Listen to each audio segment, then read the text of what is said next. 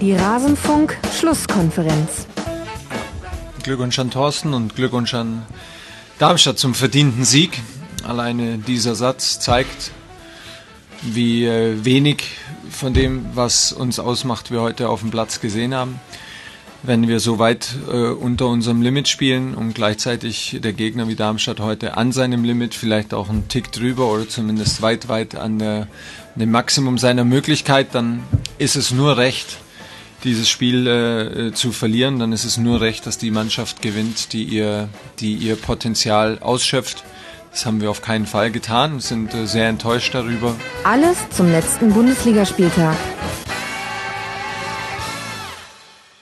Wir hörten Thomas Tuchel nach der Niederlage seiner Borussia aus Dortmund beim SV Darmstadt 98 und damit hallo und herzlich willkommen zum Rasenfunk zur Schlusskonferenz Nummer 110.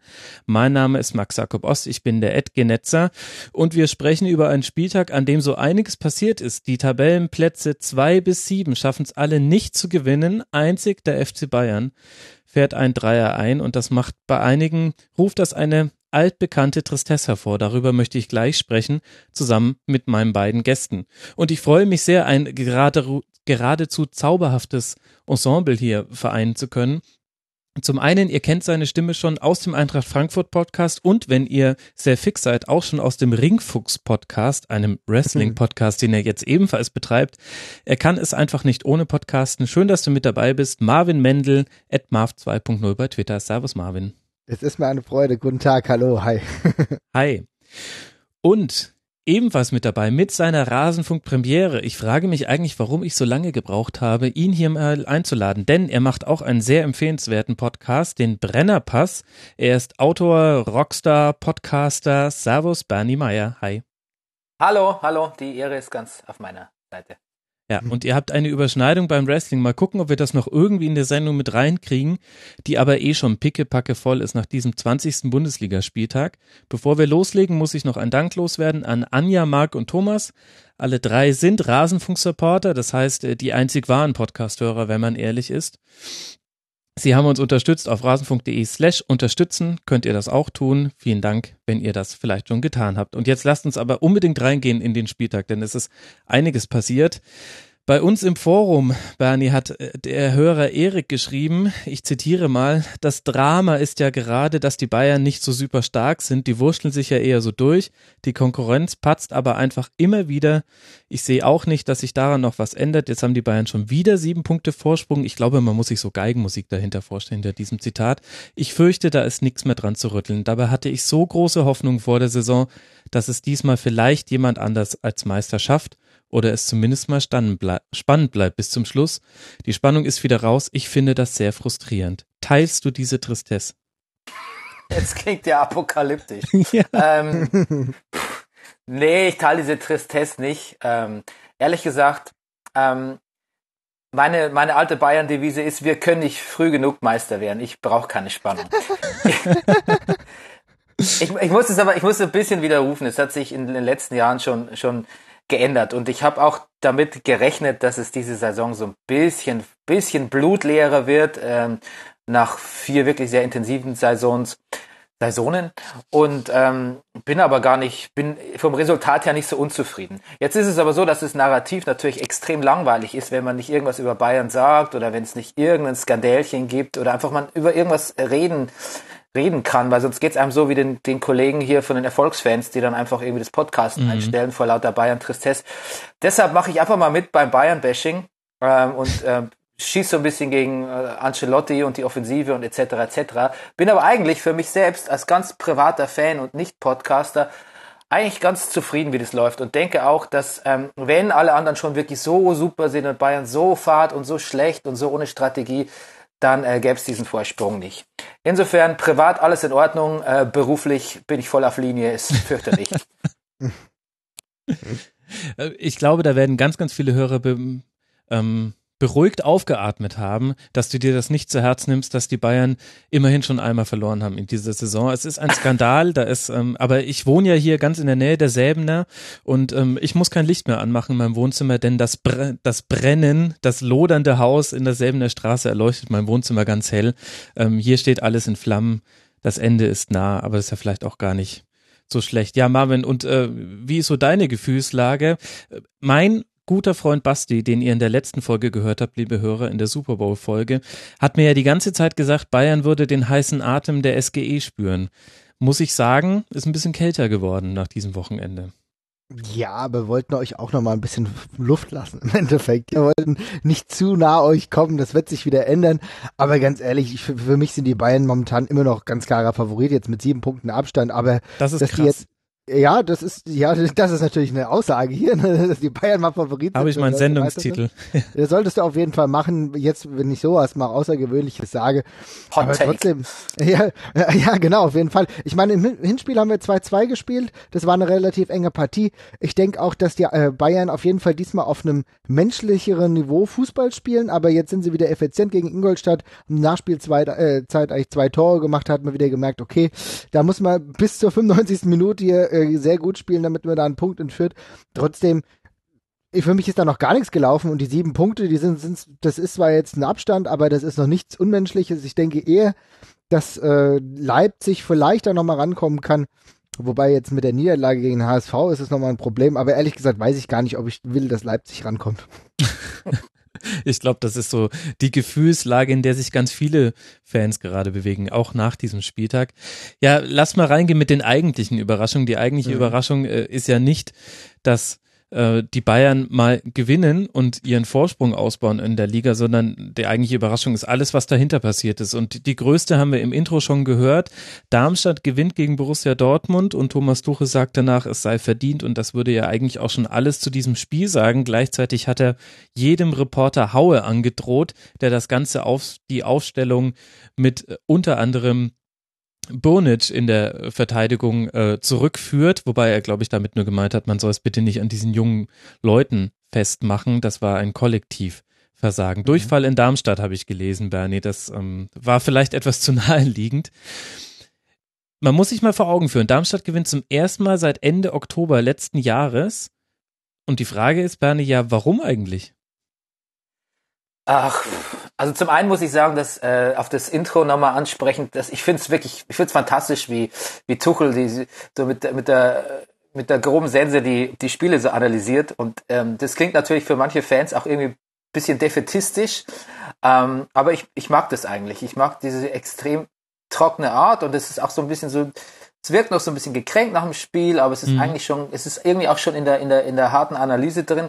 Das ich finde ich eigentlich alles sehr sympathisch. Ich, ich weiß nicht, ob er sich damit immer so viel Freunde macht, aber genauso ist es ja. Der BVB hat auch nicht schlecht aufgestellt, der hat einfach nicht am Limit gespielt. Das, manchmal sind die Antworten einfach sehr, sehr simpel und Darmstadt hat's gemacht.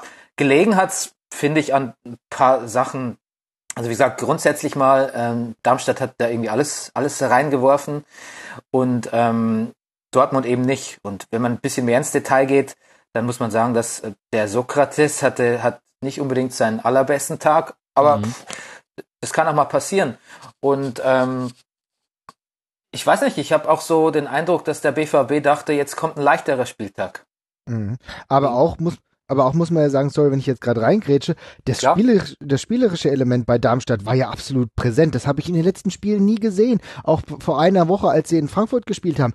Ganz ehrlich, das war erbärmlich. Da war nichts da, ja. überhaupt hm. gar nichts. Du hast von Darmstadt äh, bei dem Spiel gegen die Eintracht, gerade in der zweiten Halbzeit, überhaupt nichts mehr gesehen. Sie haben nichts angeboten. Offensiv haben sie sich eigentlich verweigert. Da habe ich schon das Gefühl gehabt, gut, die wollen jetzt hier eigentlich auch gar nicht jetzt noch großartig in der Liga bleiben. Und jetzt nur eine Woche später greifen die Verstärkung Hamid Altintop, ein wirklich herausragend guter Spieler, der ist jetzt auch nicht mehr der Jüngst, aber der hat ein richtig gutes Spiel gegen Borussia Dortmund gemacht. Und dann funktionieren auch die Neuerwerbungen mit Sidney Sam, der Flügelflitzer, der wirklich immens schnell die Dortmunder teilweise überspielt hat. Und dann ein Spieler, den ich auch eigentlich ganz gern bei der Eintracht sehen würde, Terence Boyd mit dem äh, mit einem Tor das ist dann schon richtig, richtig gut. Und ich muss sagen, äh, wenn du dann noch siehst, wie Rosenthal langsam wieder zu seiner alten Form zurückfindet, das müssen wir natürlich sehen, ob, ob er das in den nächsten Wochen bestätigen kann. Aber du hast, du hast am Samstag gesehen, in Rosenthal richtig gut eingebunden, kann absoluter Gewinn sein, auch für Darmstadt. Ich weiß nicht, wie das weitergehen soll, weil nach der letzten Woche hätte ich normalerweise nicht gedacht, dass sie überhaupt noch mal drei Punkte holen. Jetzt haben sie das geschafft, in überzeugender Weise und absolut verdient gegen Borussia Dortmund gewonnen, die viel zu wenig angeboten haben. Ja, ich, Rosenthal habe ich auch notiert, äh, sehr positiv. Aber ich finde natürlich schon, dass ähm, so Mannschaften wie, wie Darmstadt ähm, sich dann diese, also Frankfurt ist erstmal so ein bisschen so ein Erstickungsteam, da kann man, finde ich, leichter die, die Lust am Spiel verlieren als ja. gegen den BVB. Das liegt einfach an der Spielweise. Und dann ist es natürlich so, dass man sich gegen Teams wie Bayern oder auch den BVB einfach auch immer mehr mehr reinschmeißt, glaube ich. So die Motivation ist höher, man man kann dem quasi als Underdog tritt man noch so ein bisschen überzeugender auf. Die, das, das Narrativ ist irgendwie noch ein bisschen besser. Nervt mich aber eigentlich, weil ich finde, es gäbe oft einfachere Punkte zu holen als gegen den BVB und gegen Bayern. Mhm. Aber gut, in dem Fall ähm, ist es natürlich für die, wie sagt man, für die Langzeitmotivation nochmal ganz, ganz wichtig gewesen. Und äh, wenn man aber Frings Reaktion nach den beiden Toren sieht, äh, der war so aus dem Häuschen, der, der Tolle, der konnte es nicht glauben. Ja, stimmt. Ähm, ich, der erste Sieg seiner Karriere. Ja, ich glaube nicht, dass der, dass, dass das der Matchplan war. Ich glaube, da sind das war, ich will nicht sagen ein Zufallsprodukt, aber dass da alle so über sich hinausgewachsen sind äh, und dass auch Hamid Altitop so gut passt mit der nach der Rückkehr aus Istanbul. Das ist, glaube ich, schon so ein bisschen unerwartet gewesen, auch, auch für den für den Stab. Und dann ist es halt so, dass das, wie ich schon gesagt, das BVB-Spiel, das lässt halt so einen Widerstand einfach auch viel leichter zu. Ich meine, da ist jetzt auch Guerrero wieder dabei, da sind, da sind viele, viele Elemente, die, die für schöne Spielzüge sorgen können, ähm, aber auch, auch viel, viel Lücken lassen und, und, und viel Kontermöglichkeit geben. Und es ist nicht so engmaschig wie jetzt gegen eine Mannschaft wie, wie die Eintracht zum Beispiel. Ja, stimmt, ja. Das, das ist auf jeden Fall richtig. Wobei man auch sagen muss, ich habe mich durchaus gewundert, dass halt die äh, Leistung gegen die Eintracht so schwach war von Darmstadt, weil davor wurde ja unglaublich viel aufgebauscht. Da gab es beim Training, beim Abschlusstraining äh, gab es dann Pyrotechnik von den Fans und so weiter und so fort. Die haben richtig aufgeheizt und was im Spiel lief, war dann gar nichts. Vielleicht war die Mannschaft aber auch zu, ja wie soll ich sagen, ähm, zu perplex, hat sich zu viel da hineingeheimnis, was dann im Endeffekt nicht passieren konnte. Aber gut, jetzt gegen Dortmund hat es funktioniert. Und wie ist denn eurer Sicht? Denkt ihr, dass sich Darmstadt daraus jetzt nochmal irgendwie ein bisschen befreien kann von da unten? Ich weiß es nicht. Ich, ich finde schon tatsächlich die Frage sehr, sehr spannend, ähm, ob das der Matchplan war oder nicht. Also ich mhm. sehe es jetzt nicht ganz so wie Bernie, dass ich sage, hm, Thorsten Frings war überrascht davon, dass seine Mannschaft früh draufgegangen ist. Er hat danach schon gesagt, man wollte den Spielaufbau Unterbinden von Dortmund. Äh, Spielverlagerung schreibt von Rasenballsport Darmstadt. Das ist natürlich Quatsch. Aber äh, worauf sie damit anspielen, ist, dass die schon ähm, zu mehreren Spielern früh draufgepresst haben, dass sie die Flügel sehr freigelassen haben. Also die haben die Mitte erstickt. Hm. Naja, der, mit dem Matchplan meinte ich auch ein bisschen mehr so, wie, wie einfach das ging, wie, wie, mhm. wie, schnell der, wie schnell der aufging. Das meinte ich damit. Ich glaube, ehrlich gesagt, ähm, ich glaube jetzt vorerst mal nach dem Spiel noch nicht an, an eine große Darmstadt-Renaissance. Ich stelle mir auch so ein bisschen die Frage, also worunter Dortmund definitiv gelitten hat, war, dass Darmstadt anders aufgetreten ist als in den Spielen zuvor. Ähm, da muss man sie jetzt nicht nur auf das 6 zu 0 in der Hinrunde schauen, sondern auch in die jüngsten Spiele von Darmstadt. Dass die so früh mit mehreren Spielern draufgehen, konnte man nicht ahnen. Wenn die aber früh mit mehreren Spielern draufgehen und Weigel in Manndeckung nehmen, dann gucke ich mir an, wer den Spielaufbau bei, beim BVB macht. Und das sind dann Ginter, Sokrates und Burnic. Und da sehe ich durchaus Probleme. Da denke ich mir, hu, ja, das kann natürlich schiefgehen, wenn du mit Weigel keinen Zielspieler mehr hast. Kann natürlich aber trotzdem auch dennoch noch klappen. Und darauf hat der Tuchel dann auch reagiert, hat auf Viererkette umgestellt in der zweiten Halbzeit. Aber irgendwie war dann so, äh, auch von der Form her, das Spiel schon so ein bisschen in den Brunnen gefallen, fand ich. Also, ähm, mhm. aber, aber das ist ja so ein bisschen die Bottomline, die jetzt auch von allen diskutiert wird. Es war keine Niederlage auf dem Spielfeld, sondern eher in den Kopfen. Also man hat mhm. mehrfach gelesen, vielleicht war die Bühne zu klein und ähm, ich glaube, ich habe es auch schon im Rasenfunk mal gesagt, für mich ist Dortmund echt so ein bisschen so eine, ähm, so eine Tablebook äh, nee, Coffee Table Book nennt man das, glaube ich. Ein Buch, was man sich nur auf den Kaffeetisch legt, damit man darauf angesprochen wird, wenn Besuch kommt. Das sind ganz oft Bildbände über Afrika oder so ein Kram. ähm, so ein bisschen ist für mich Dortmund in der Saison tatsächlich schon auch, muss ich sagen. Also wir werden jetzt gegen Lissabon in der Champions League wieder eine ganz andere Mannschaft sehen als jetzt gegen Darmstadt. Aber das ist halt schwer zu schlucken. Ja, ja, also das ist natürlich eine interessante Interpretation deinerseits. Habe ehrlich gesagt so eine Analogie noch nie gehört, aber ähm, ja, es, es trifft ja wirklich zu, denn immer also diese diese Einbrüche der Darm äh, der Darmstädter sag ich schon der Dortmunder, die sind ja schon irgendwie eklatant, also auch in dieser Saison halt auch jetzt so gewinnst du halt keine Titel, ne? Das ist halt wirklich das Problem, wenn du gegen Darmstadt hier keine Punkte holst. Kann sein, dass es damit zusammenhängt, aber andererseits, da frage ich mich dann auch, wie es Tuchel irgendwann mal schaffen kann, die Jungs auch dazu, dahingehend zu motivieren, gegen Darmstadt zu gewinnen. Denn das sind halt auch, das sind genauso drei Punkte wie gegen die Eintracht oder wie gegen Leverkusen. Und ist es denn ein nicht. Trainerproblem? Oder ist es nicht vielleicht eher ein Führungsspielerproblem? Ich habe naja, den Eindruck, Tuchel macht alles, was er tun kann. Er rastet bei einem ja. nicht gegebenen Einwurf vollkommen aus und sagt danach, kann natürlich auch schön geredet sein, vielleicht ist er wirklich ausgerastet, aber danach sagt er, es wäre der verzweifelte Versuch gewesen, ein bisschen Feuer ins Spiel reinzubringen, was er bei seiner Mannschaft überhaupt nicht gesehen hat. Ja, man darf halt auch nicht vernachlässigen, das sind alles talentierte Spieler, die sind halt auch noch eigentlich einigermaßen jung, ja.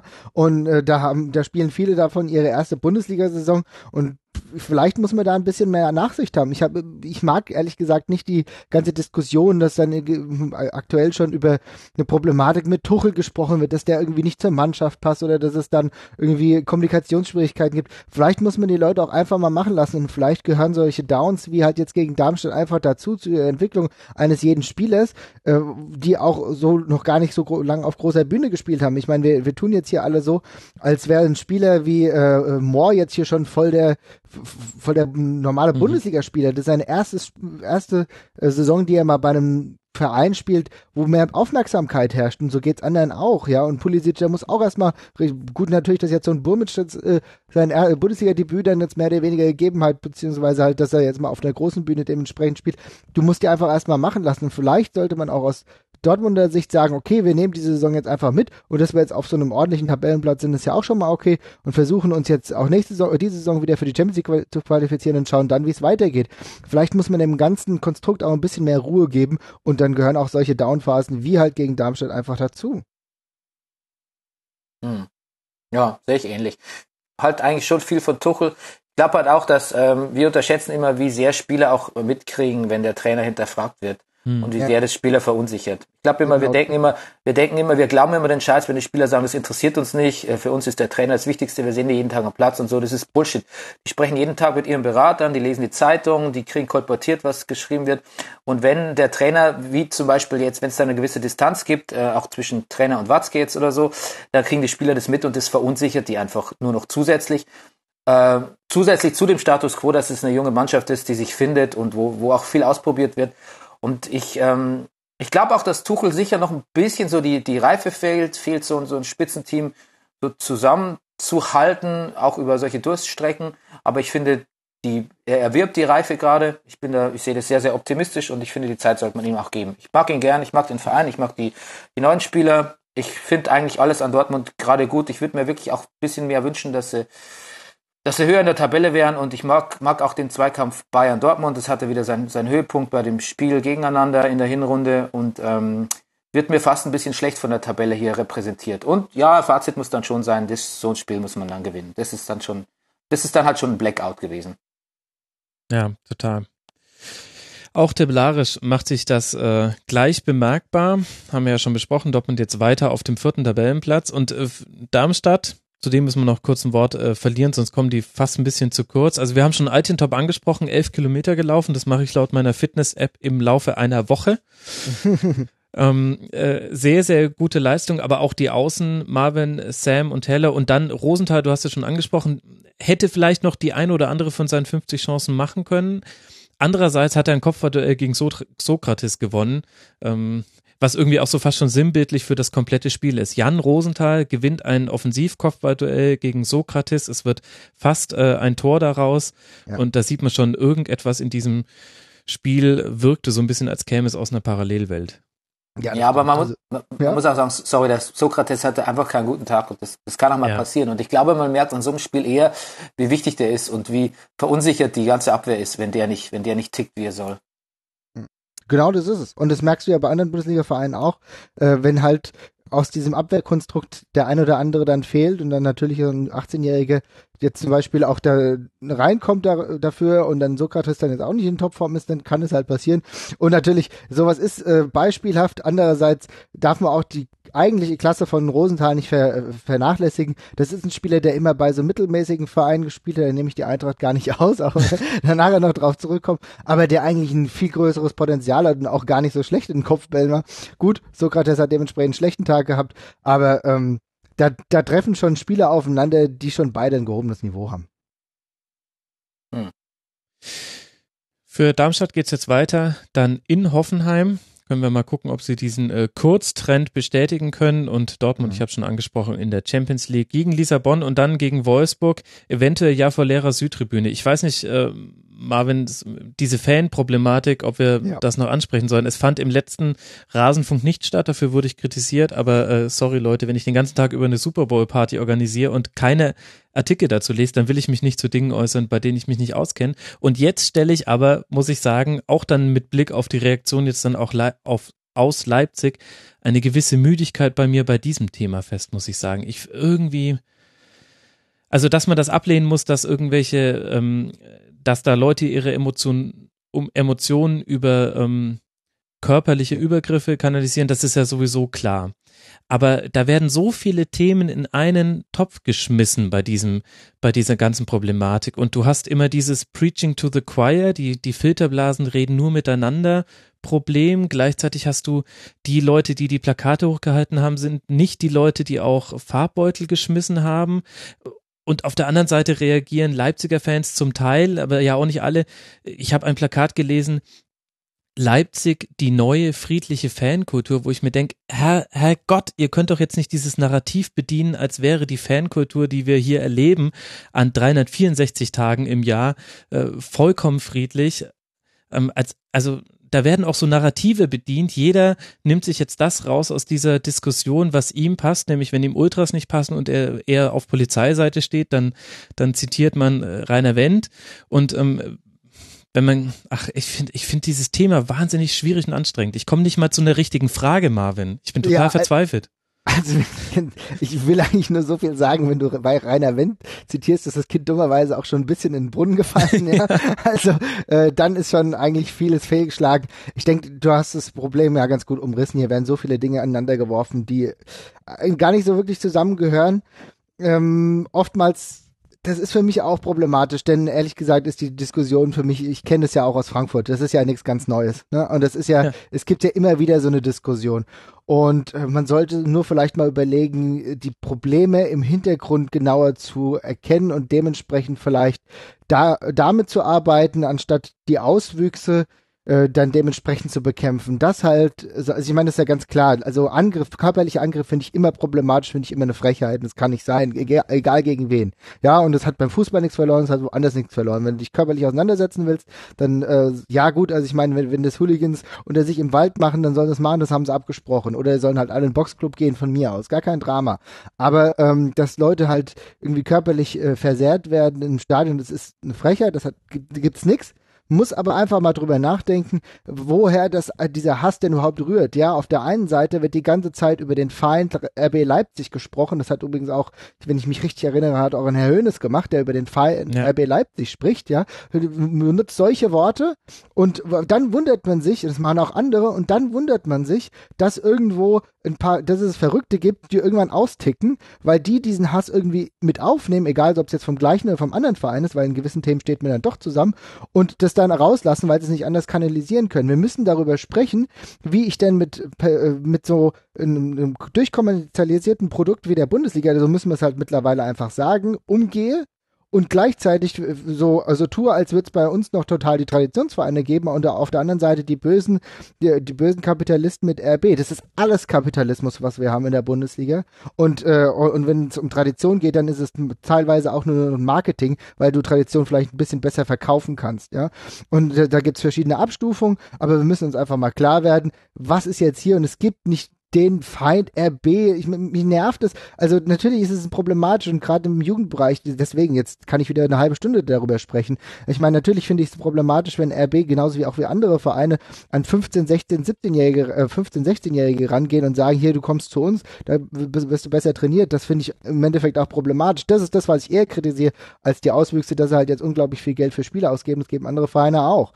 Wir müssen uns halt einfach mal die Frage stellen, wie wollen wir mit dem Problem umgehen? Da müssen wir eine Strategie entwickeln Aber dass wir jetzt 10.000 Talkrunden aufmachen und dann Rainer Wendt wieder einladen, der da einen Schwachsinn dazu redet, oder vielleicht den Eilenberger einladen, der irgendwie philosophisch wird und trotzdem nichts Genaues erzählt, das bringt uns alles nicht weiter. Und wir brauchen eine unaufgeregtere De Debatte, um zu sehen, wenn wir Fußballfans sind und wenn wir Bundesliga-Fans sind, dann müssen wir einen gemeinsamen Nenner finden, dass wir sagen, ja, wir können, wir können uns scheiße finden, ich kann trotzdem irgendwie auch scheiß RB rufen, trotzdem muss ich äh, keine, keine Steine auf Leute schmeißen, das muss, das muss penalisiert werden. Das ist auch, das ist schwierig. Aber, aber da sind wir halt uns doch eigentlich alle einig, oder? Ja, da, da findest doch du unter tausend Fußballfans findest du genau fünf, die sagen, nee, ich finde schon, das sind unsere Feinde, die mit allen Mitteln bekämpft werden muss. Alle anderen 995, und wahrscheinlich mache ich sogar die, die fünf ist vielleicht sogar eine zu große Zahl, äh, sagen, sagen genau das. Also ich weiß nicht, ob das nicht auch, also ähm, diese Debatte, ob, ob ob Watzke, ob Hoeneß, ähm, äh, mhm. es wurde auch gesagt, dass, weil ich Raber zu Leipzig sage, ähm,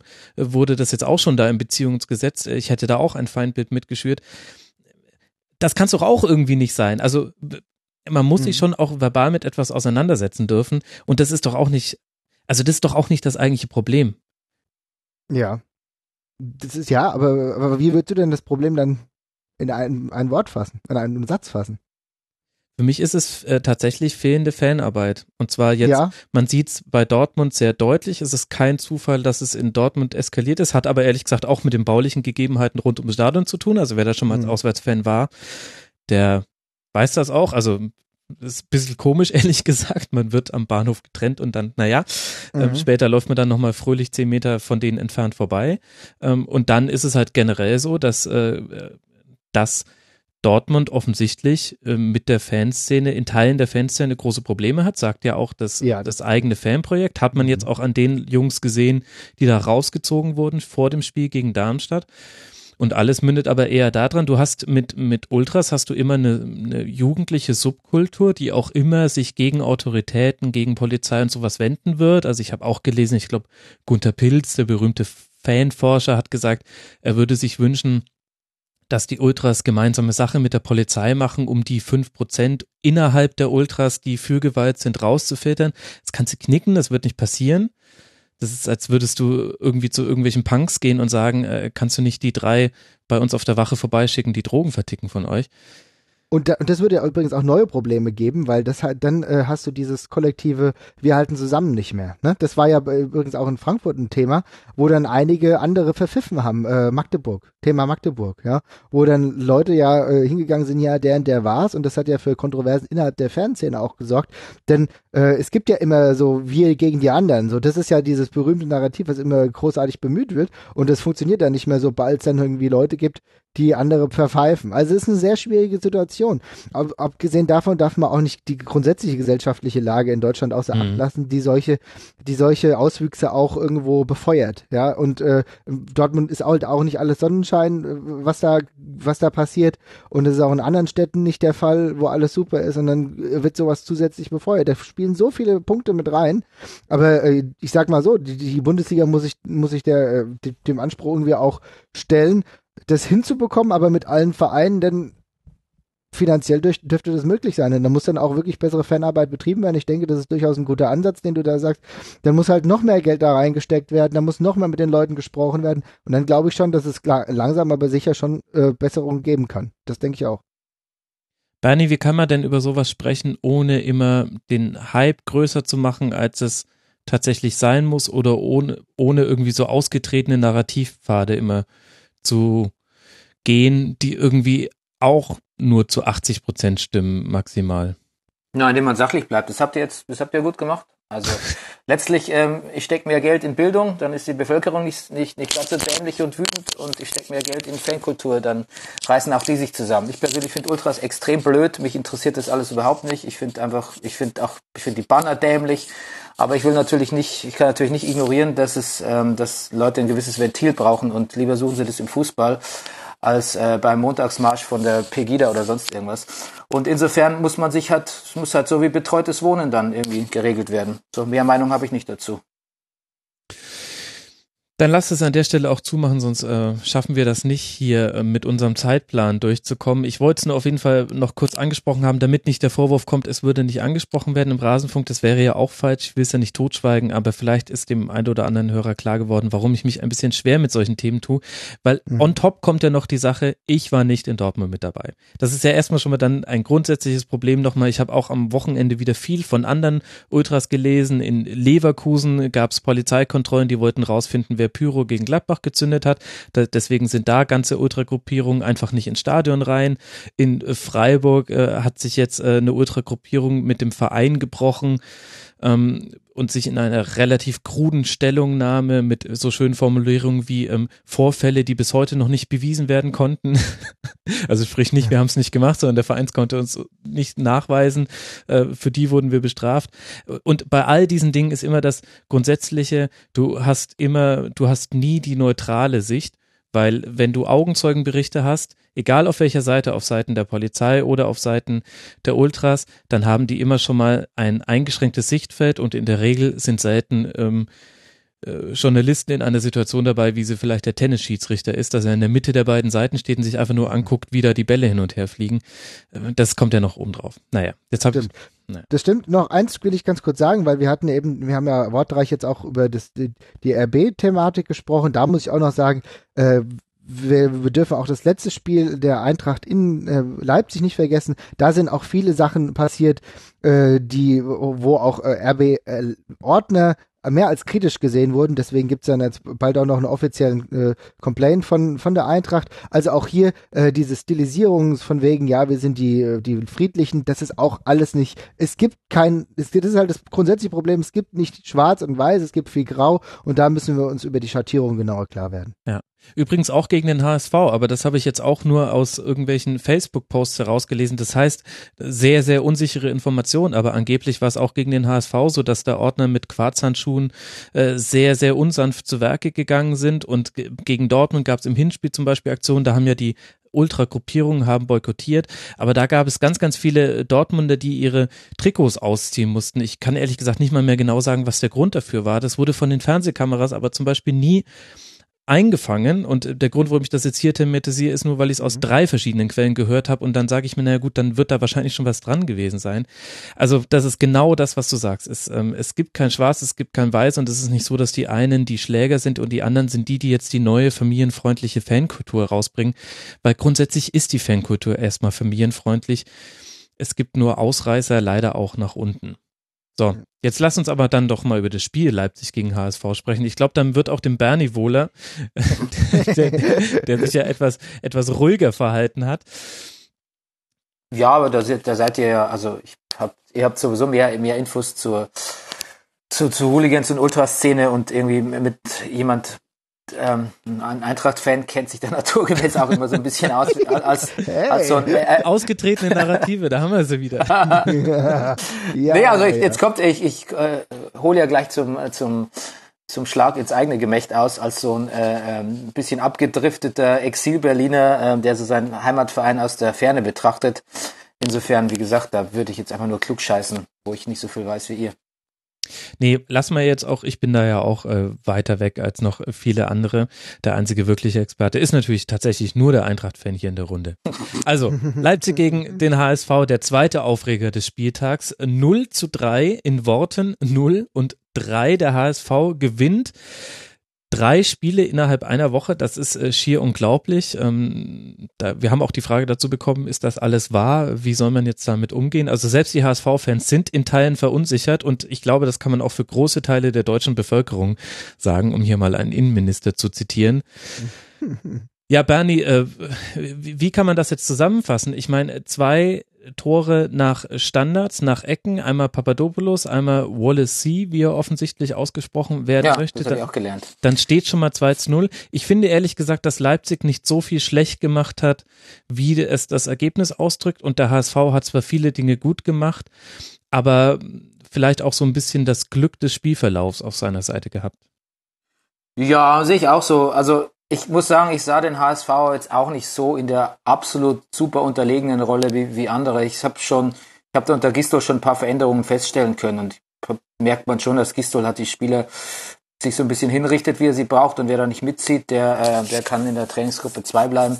Und ich sehe auch schon so ein bisschen den, das Hoffenheim-Gistol im HSV wieder und merke, dass das tatsächlich erstmals wieder ein paar Spieler ein bisschen besser macht, was ja immer das Problem ist beim HSV, dass jeder Spieler, der da hingeht, egal mit was für Vorschusslorbeeren irgendwie er unterwegs ist, erstmal schlechter wird. Mhm. Ähm, Holpi war sehr gut, irgendwie 17 überspielte Verteidiger habe ich gelesen. Also das war eigentlich, aber eine Entwi das ist schon, da steckt schon eine Entwicklung dahinter. Und äh, man hat ja in einem Interview mit Papadopoulos nach dem Spiel haben sie ihn immer gefragt, ob er ihn das überrascht oder so. Und dann hat er gemeint, nee, überhaupt nicht. Äh, pff, das war denen völlig klar, dass hier, dass hier was drin ist. Das mag jetzt vielleicht mit ein bisschen arg viel Huspe vorgetragen sein, aber generell glaube ich schon, dass in der Mannschaft so ein Aufwind herrscht, den wir so nach außen gar nicht so mitbekommen haben. Und wiederum an der Reakt, äh, Reakt, äh, Reaktion vom äh, Hasenhüttel hat man ja auch gemerkt, dass der das Spiel durchaus auch so gesehen hat, wie ihr, wie ihr jetzt kurz angedeutet habt. Äh, ein bisschen unglücklich gelaufen, jetzt wirklich kein, eben kein Blackout von seiner Mannschaft, sondern halt äh, so ein bisschen die Gezeiten waren halt so gegen RB und solche Spiele müssen ja oder früher oder später auch mal passieren. Also ich sehe da im Falle Leipzig gar nichts Dramatisches. Ich sehe im HSV so einen so so ein Aufschwung, den ich mit erwartet habe, wo ich aber auch nicht glaube, dass es irgendwie jetzt äh, in, in den nächsten fünf Wochen dann sofort in einem Europapokalplatz mündet. Also ähm, so dramatisch, wie es jetzt vom Ergebnis her wirkt, sehe ich das Spiel eigentlich nicht. Mhm. Ja gut, für den HSV ist es ja schon mal ein Vorteil, dass sie endlich mal ein bisschen stabiler sind. Ne? Also das ist ja schon äh, eine Erkenntnis. Das ist ja dramatisch genug eigentlich, ja. Stimmt. Ja, ja HSV-Fans, ja. Und traumatisierend für traumatisierend für Pauli-Fans, wie ich, wie ich gestern gehört habe, die jetzt langsam sich wieder von ihrem äh, von ihrem Gedanken verabschieden müssen, dass der HSV, HSV vielleicht doch direkt absteigt. Ja, aber das ist ja das Hamburger Wunder, dass beide Vereine jetzt gleichzeitig gewinnen. Das ist ja, ja, das Wunder von der Elbe. Ja, mhm. ich muss ja auch sagen, ich freue mich da ja generell, also beidseitig. Ich habe ja gegen HSV nix und gegen St. Pauli finde ich eigentlich auch ziemlich cool. Insofern, ihr könnt beide auch von mir aus in der Liga bleiben. Ich finde es insofern einfach schön, dass man wirklich mal eine Entwicklung so sieht. Wir müssen abwarten, wie das jetzt weitergeht. Aber dass Papadopoulos jetzt so gut einschlägt, hätte es vielleicht auch niemand wirklich gedacht. Ähm, vielleicht trifft er ja auch nur gegen Ex-Clubs. Das werden wir jetzt ja, ja dann äh, kommende Woche rausfinden. Genau, und dann ist ja dann auch wirklich dann bald Schluss, ja. Ähm, ja, selbst Alan Hunt, der dann irgendwie noch das entscheidende, äh, entscheidend in Anführungsstrichen, Tor macht zum 3-0, dann sein erstes Saisontor. Ja, also ähm, ich weiß nicht, vielleicht hängt es auch ein bisschen damit zusammen, ich will jetzt nicht den Bruchhagen-Faktor nennen, ja, aber vielleicht hängt es schon ein bisschen damit, der vielleicht hängt schon ein bisschen damit zusammen, dass jetzt mehr Ruhe da auch herrscht, ne, dass jetzt vielleicht sich wirklich wieder aufs Sportliche konzentriert werden kann. Denn also ich meine, ich, natürlich sitze ich hier in Frankfurt und bekomme jetzt nicht jeden äh, jeden Tropfen auf dem heißen Stein mit, der da irgendwie beim HSV passiert, aber merklich sieht jetzt schon ein bisschen ruhiger aus und sieht schon mehr so aus, als könnten die Leute sich jetzt aufs Sportliche konzentrieren. Und dass die Qualität einfach da ist mit Kostic, mit Holtby, mit Müller, gerade Müller, gerade Müller, den ich immer noch als richtig guten Fußballer sehe. Ähm, und Mavra ist auch eine gute Verpflichtung jetzt gewesen im Winter. Das darf man auch nicht vernachlässigen, mhm. dass es jemand ist, der für Stabilität sorgen kann. Äh, ja, dass, dass wir jetzt vielleicht mal alle Rädchen ineinander greifen, dass du jetzt natürlich 3-0 in Leipzig gewinnst, ist jetzt ein bisschen überraschend, aber äh, man darf auch nicht vernachlässigen. Rasenball hat jetzt, oder ja, ich sag jetzt mal, Raber, ja, wie auch immer, äh, die haben ja auch Chancen gehabt, die haben sie jetzt nicht gemacht. Insofern keine dramatische Niederlage jetzt im Endeffekt. Und der HSV war einfach mal schlau. Ja. Also ich werde definitiv beim Raber bleiben. Ähm, mhm. ich, ich möchte dir widersprechen. Also ruhig war es in Hamburg nicht. Du musst dich nur zurückerinnern, äh, nach der 1 zu 3 Niederlage in Ingolstadt, äh, da waren äh, sämtliche Dämme am Brennen. Ähm, und jetzt diese drei Siege in den in quasi sieben Tagen haben das jetzt so ein bisschen rausgerissen. Aber was man sicher festhalten kann, das habt ihr ja angesprochen, Stabilität ist jetzt eine neue da. Also Papadopoulos und Mavrai, das hat eine ganz andere Qualität als alles, was man vorher in der Innenverteidigung gesehen hat. Und gleichzeitig kommt dann aber auch eine ganz andere Haltung im Spiel dazu, die dann eben auch so zu so einem Spielglück auch mal führen kann. Also die sind auch mutig draufgegangen gegen Leipzig. Und das, was bei, das Einzige, wo ich bei Leipzig sagen würde, was Anlass äh, zur Sorge geben könnte äh, bei diesem Spiel, ist schon auch so ein Thema wie Einsatz und Laufleistung. Also wir haben hier ähm, das Spiel, wo am wenigsten gelaufen wurde am kompletten Bundesligaspieltag. Mhm. Und Leipzig ist sieben Kilometer unter seinem eigenen Durchschnitt geblieben mit 108 oh. Kilometern. Normalerweise laufen die 115 Kilometer. Und das finde ich schon interessant, denn gerade wenn es nicht läuft, wenn du 0-2 hinten liegst, dann, dann kannst du einen Gegner auch niederrennen. Und der HSV ist jetzt auch nicht dafür bekannt, dass er gerade gegen Ende des Spiels hin mit Physis strotzt und um sich wirft. Das fand ich schon interessant. Also kleines Krieschen erkenne ich da schon. Ja, das müsste man abwarten, aber es ist ja auch eine, ungewö ist ja auch eine un ungewohnte Situation, ja, kennt ähm, nicht, ja. hin hinten zu liegen. Und also sie haben jetzt eh sich wirklich flexibel auf verschiedene, ähm, also sind quasi erst aus dem, aus dem Gegenpressing raus, dann mussten sie plötzlich Spiele selbst gestalten, dann haben Mannschaften angefangen, sich gegen sie hinten reinzustellen. Mhm. Und jetzt, äh, jetzt müssen sie vielleicht auch noch lernen, Spiele zu drehen. Ich meine, so, so wächst eine Mannschaft auch für kommende Saison. Ich finde, dass es eine ganz wichtige Niederlage war und es ist interessant, gerade weil sie auch unglücklich war und interessant, also das heißt, sie muss einem noch nicht so vom Selbstbewusstsein her das Kreuz brechen. Ähm, da interessiert mich die Folge, also der, die Folge daraus interessiert mich viel mehr als, als der Fakt der Niederlage. Und ja, ähm, mhm. vielleicht, vielleicht wird da eine Geschichte draus. Ähm, wenn nicht, ich, ich freue mich über Leipzig Spielweise, auch wenn sie weiter gewinnen. Ich habe gar nichts gegen die.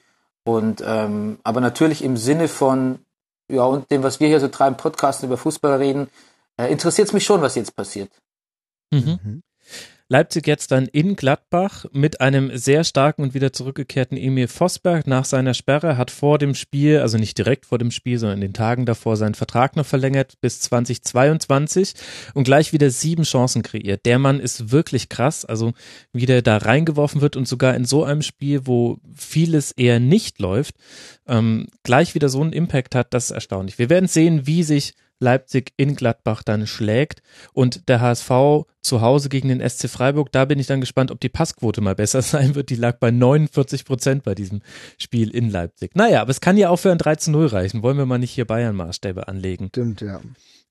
Was wir aber beim nächsten Spiel tun wollen, denn jetzt würde ich gerne über Ingolstadt gegen Bayern sprechen. Ich habe schon, hm. ich habe es schon erwähnt, das einzige Team vorne drin, was gewinnen kann und jetzt sind es eben schon sieben Punkte Vorsprung auf Tabellenplatz zwei und 14 Punkte Vorsprung, das ist schon wirklich krass, auf Tabellenplatz drei. Man gewinnt in Ingolstadt, Bernie, und Ancelotti hat in Worting the Pyro mitgelesen. er, er stellt eine Pyramide auf und verzichtet damit irgendwie auf Flügel. Das heißt, wir haben die Bayern jetzt auch mal ohne Flügel gesehen. Wie hat dir das denn gefallen? Na, ich kann mal wiederholen, was ich im Brennerpass gesagt habe. Also ich habe mich gefragt, was, was, was soll es jetzt bringen? Warum jetzt? Ich meine, wenn man von Spielern redet, die sich nicht genug engagieren, die vielleicht ein bisschen ausgebrannt sind, ähm, die Müllers dieser Welt und so, dann nehme ich den Spieler raus. Ich weiß nicht, ob es da, eine, ob es da irgendwie eine Verletzungs-, eine Security-Maßnahme gibt für, für, für Robben, aber dann nehme ich den Spieler raus, der quasi überhaupt noch Dampf macht in so einem Spiel, mhm. ohne Not. Äh, und quasi stützt der Flügelzange äh, ohnehin dann damit gleich komplett die Flügel, weil auch irgendwie kein Costa. Ich finde, es ist nicht die Zeit für Umbrüche. Es ist ja auch traditionell ein schweres Spiel gegen Ingolstadt und es hat einfach auch nicht funktioniert. Ähm, kurz, meine Meinung ist wirklich, dass unser Sturm ähm, einfach kein besonders guter Sturm mehr ist derzeit. Die Offensive ist sicher nicht mehr das, wie sagt man, das Prunkstück, mhm. das Kronjuwel der Bayern-Mannschaft. Ich weiß zwar nicht, was es sonst sein soll, aber das auf jeden Fall nicht. Und ehrlich gesagt, ähm, scheint mir Ancelotti nicht so ganz, also vielleicht weiß er einfach auch mehr als, als ich oder als wir. Vielleicht hat er so ein ganz großes Grundvertrauen in, in Leute wie Lewandowski, die sich aber auch mal verletzen können. Ähm, oder auch jetzt Thiago, der wieder dabei ist, den ich aber auch immer so ein bisschen milde überbewertet finde. Aber ich denke, das ist jetzt von der Flügelzange abzugehen, ist, ist eine falsche Entscheidung, weil das ist wirklich das Einzige, was so halbwegs funktioniert, vor allem wenn Robben und Ribéry spielen, äh, weil die, die, die, die, die Nadel, die, die Cracknadel haben wir halt immer noch, immer noch im Arm mit den beiden. Also davon haben wir uns nicht emanzipiert. Insofern, ähm, weiß ich nicht, gefühl mir nicht. Und dann fiel es, das Spiel war ja auch wieder so lasch und abwartend am Anfang. Weiß auch nicht, ich glaube, dass es auch so ein bisschen so eine self-fulfilling prophecy ist, wenn man hat so, es ist ja sicher eine taktische Überlegung von Ancelotti, halt erstmal abwartend an das mhm. Spiel ranzugehen. Und vielleicht ist es auch nicht ganz unklug, die Resultate sprechen irgendwie auch für Bayern, aber woher soll letztlich das Adrenalin kommen? Das kommt ja letztlich dann immer aus, aus einem Führungstor für die andere Mannschaft.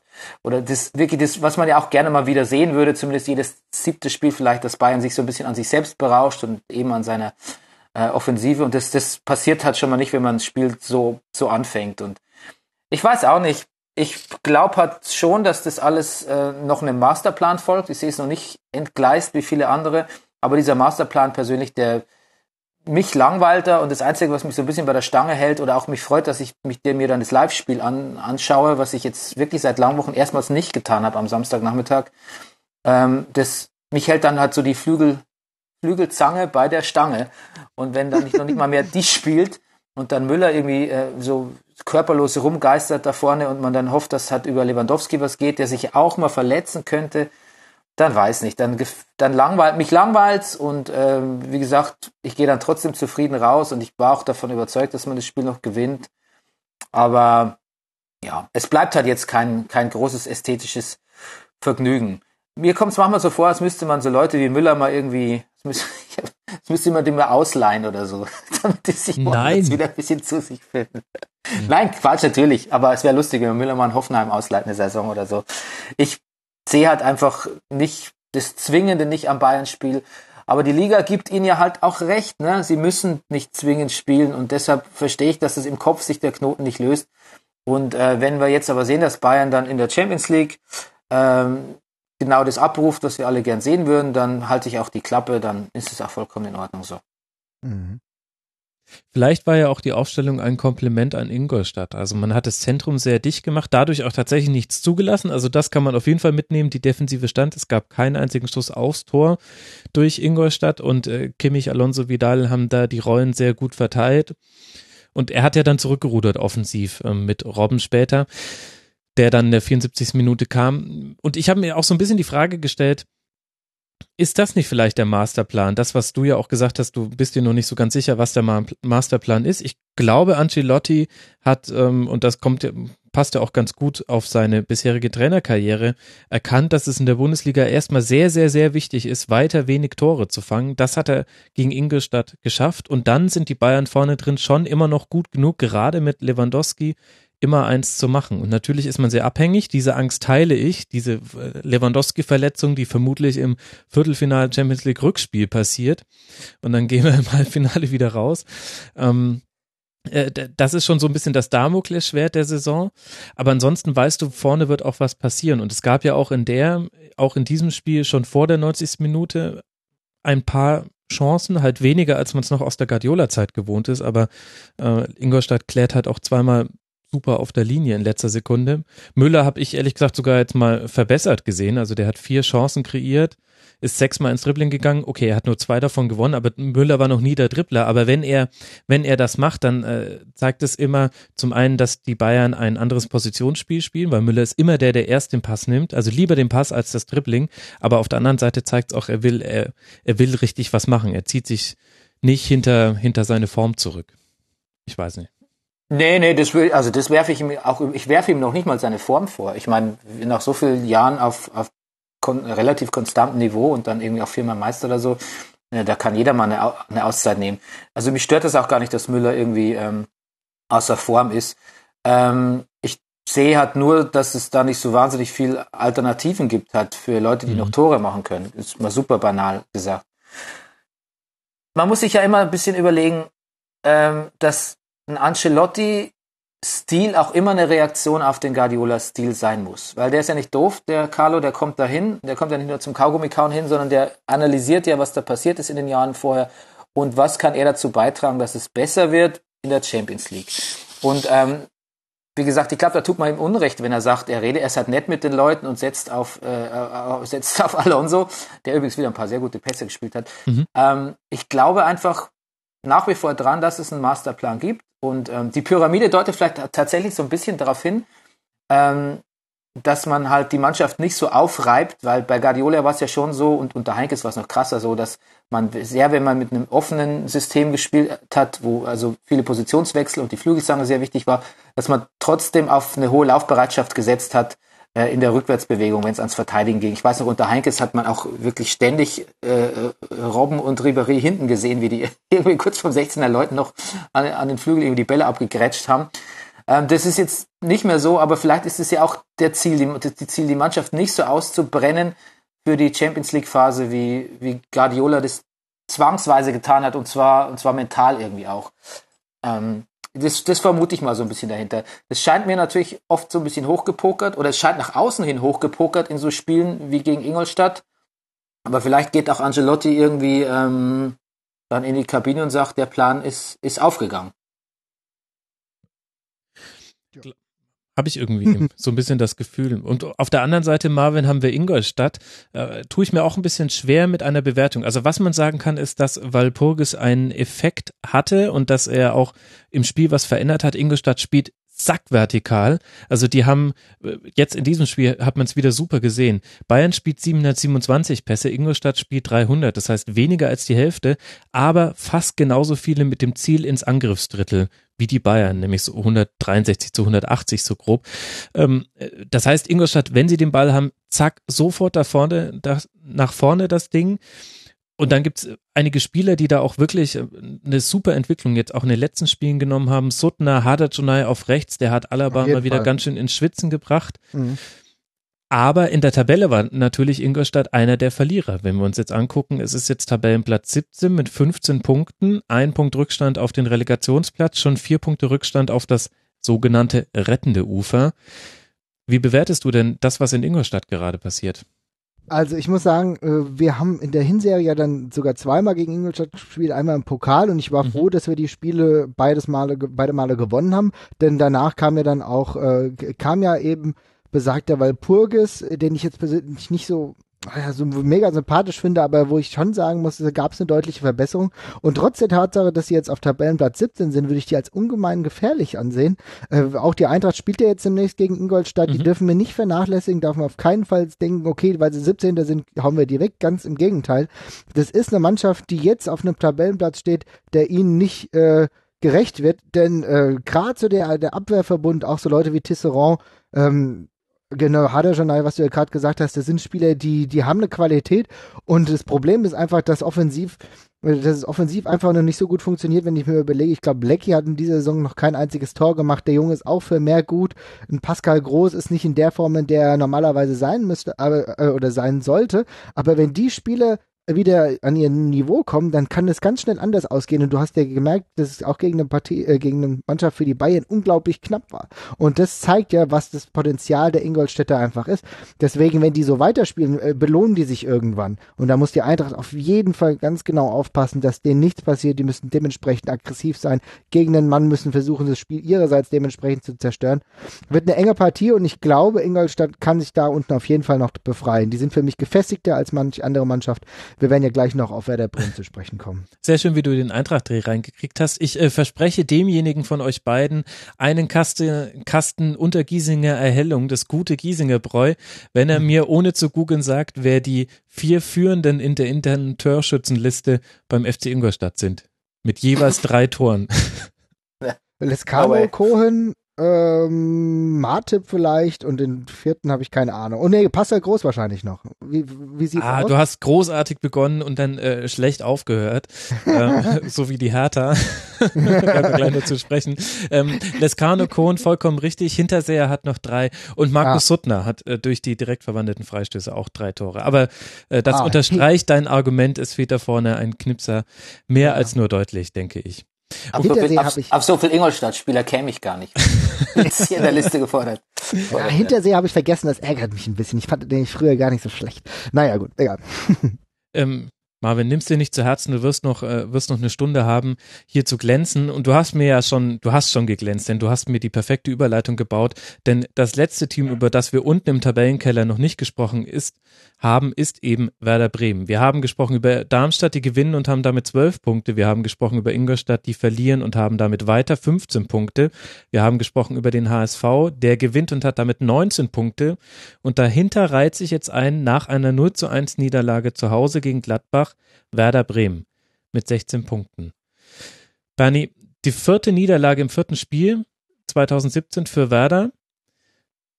Dabei und auf der anderen Seite ein, ein stark verbessertes Gladbach, über das würde ich gleich gern noch reden.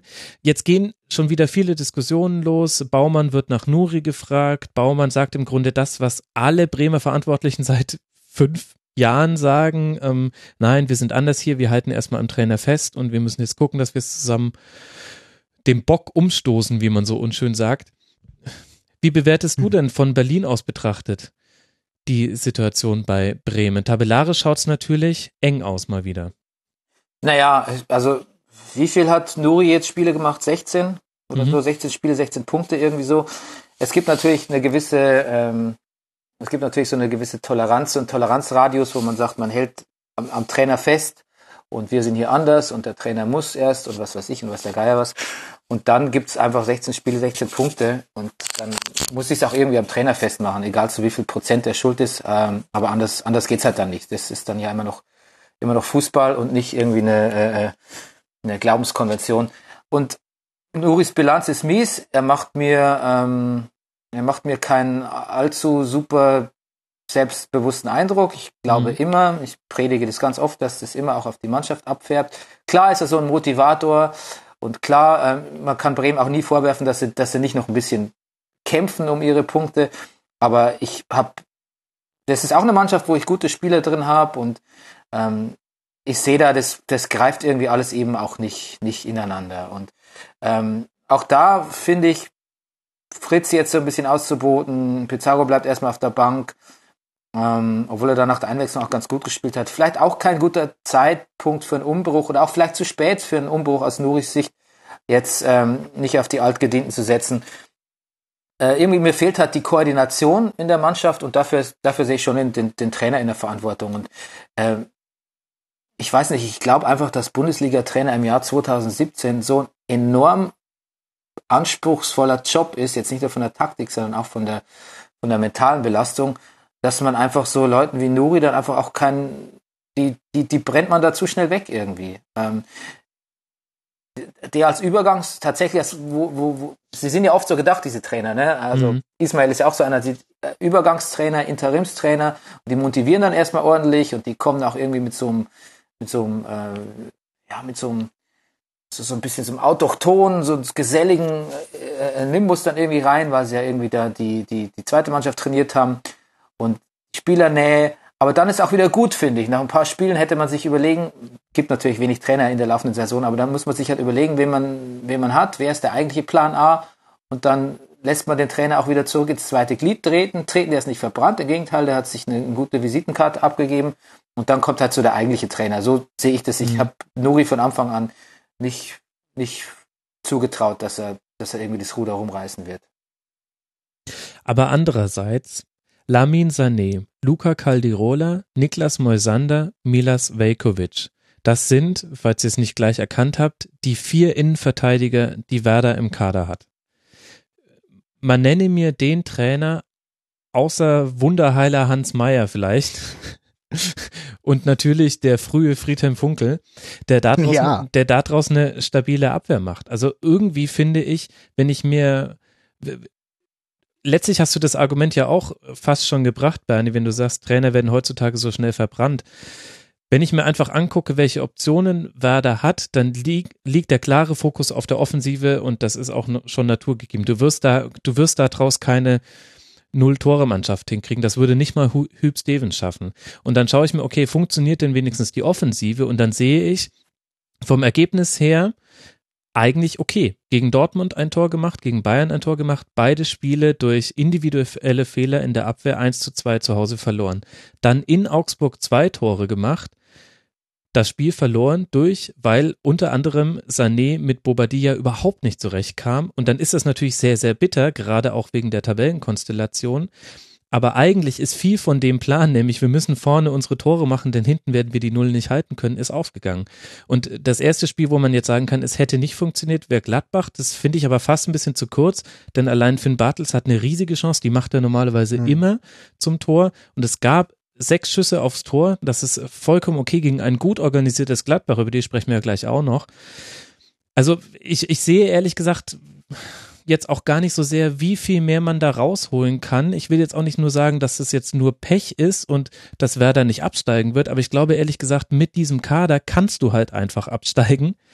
Ja. Du kannst aber halt auch drin bleiben. Ja, das ist aber genau das Problem, was es schon seit Jahren beim, äh, bei, bei Werder Bremen gibt. Also ich meine, äh, wie lange sagen wir das jetzt schon? Ich meine, Werder Bremen ist jetzt seit mehreren Jahren immer an der K Kante gewesen. Müssen, und jetzt müssen wir schauen, ob das jetzt irgendwann mal wirklich in die Zweitklassigkeit führt. Denn äh, Kaderproblematiken gab es in den letzten Jahren. In der Defensive wurde nicht ordentlich nachgebessert. Du hast eben die Innenverteidiger genannt.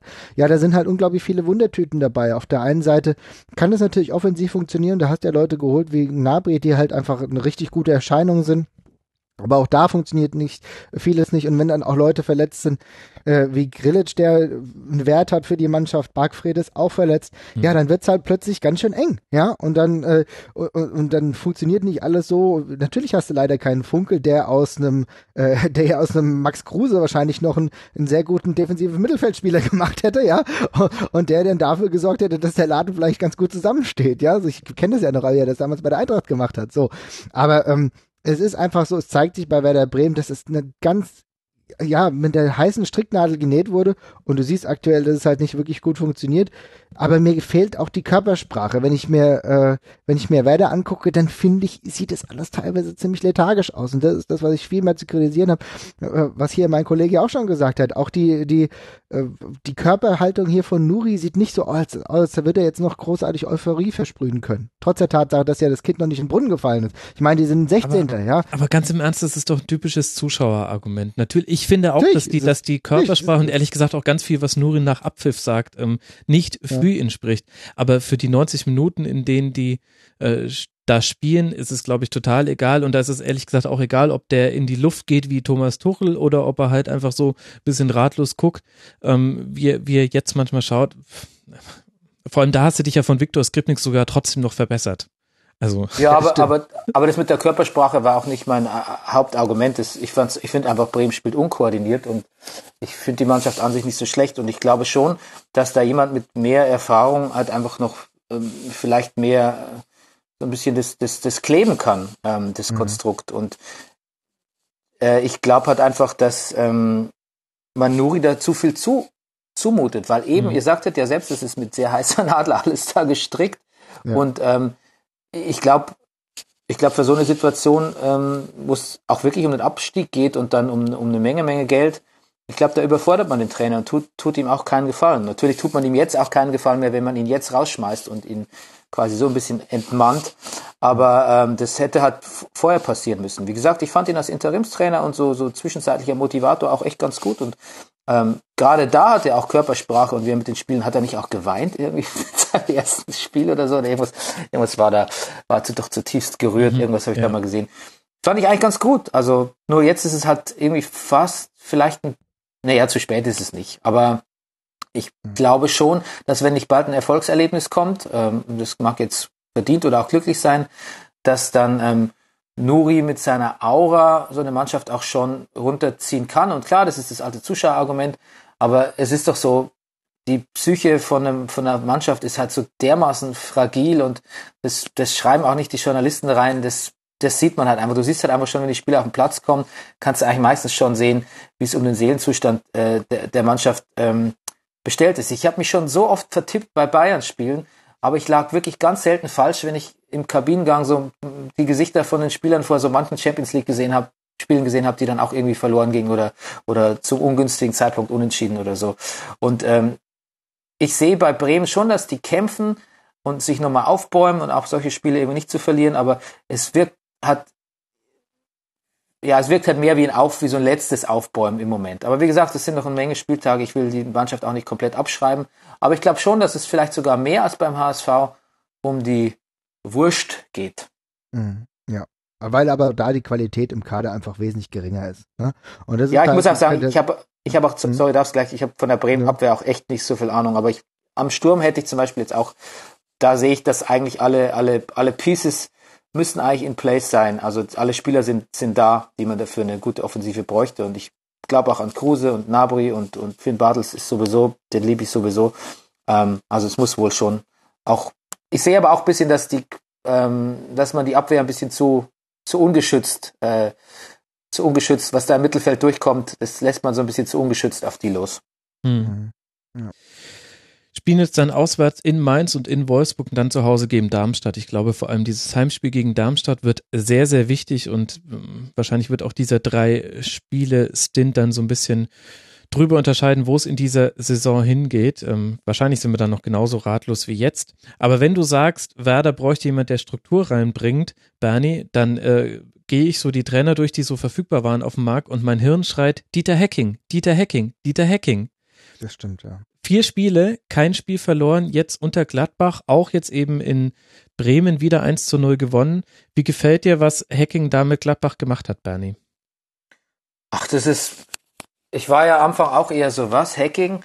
Aber dann musste man ja auch sehen, wie, wie mit welcher, ja, mit, mit welcher Last irgendwie, äh, an, auch an, an verlorenen und, und, und also Verletzungen, verlorenen Spielen und Punkterückständen, mit welcher Last da irgendwie auch Gladbach in die Rückrunde ging. Und dann ist mir eigentlich schon bewusst geworden, dass Hacking mit seiner wirklich momentan sehr angenehm unaufgeregten Art ähm, auch auch ein guter guter Trainer ist, weil er hat auch jemand, er ist auch kein so ein revanchistischer Trainer, der sagt, der, der hat mich jetzt enttäuscht, den stelle ich nicht mehr auf oder der war in der Rückrunde, jetzt muss ich hier mal ganz anders und so, sondern ich glaube, der ist halt so angenehm sachlich und man stellt sich halt schon raus, dass bei Gladbach wirklich ähm, eigentlich auch alles da ist, was man braucht.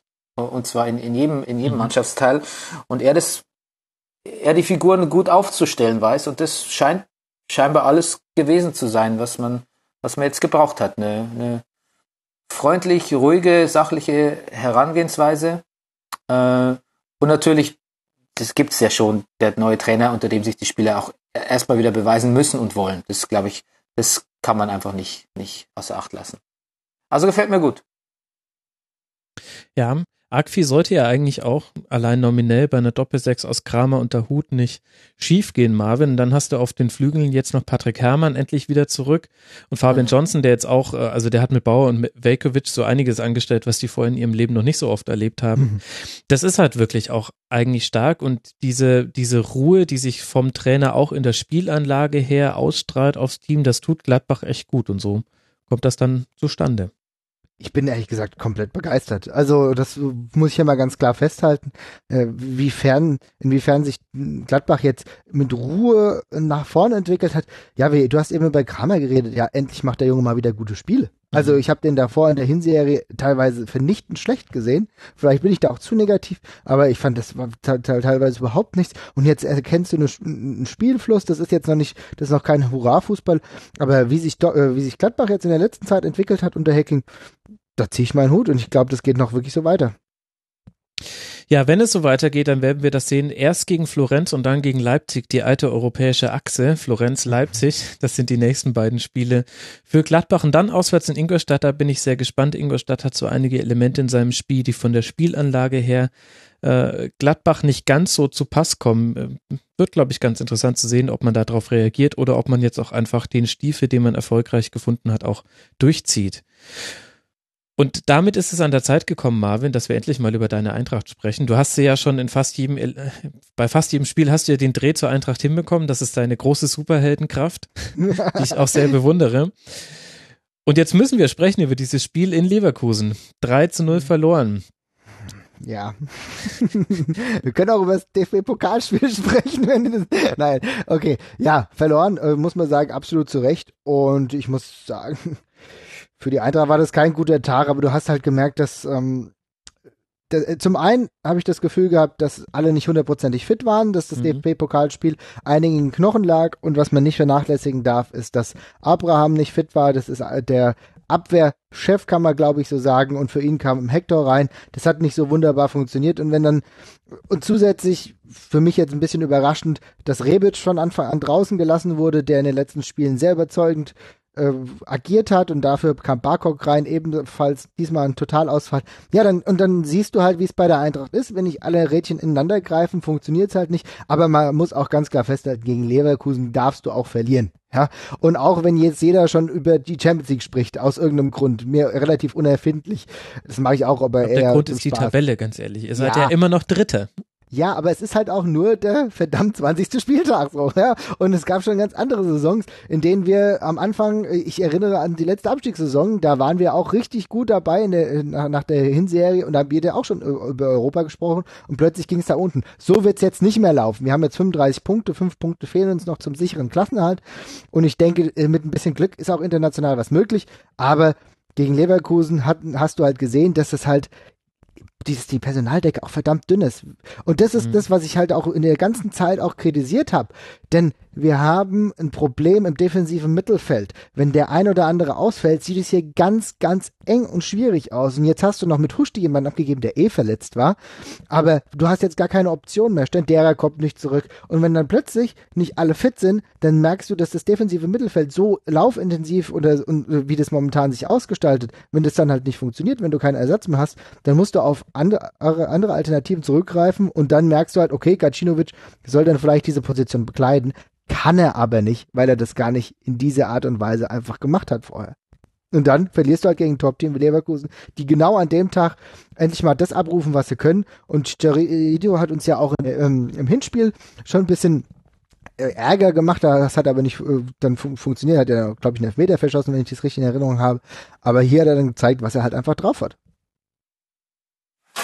Aber ist es nicht so, dass ihr einfach auch ein bisschen den, den Einstieg in das Spiel verschlafen ja. habt und das dann das eine zum anderen führt? Also ich habe die Leistung von Frankfurt, ich habe es jetzt gar nicht so, ich glaube, du siehst es fast kritischer als, ja, als ich. auf jeden jetzt. Fall.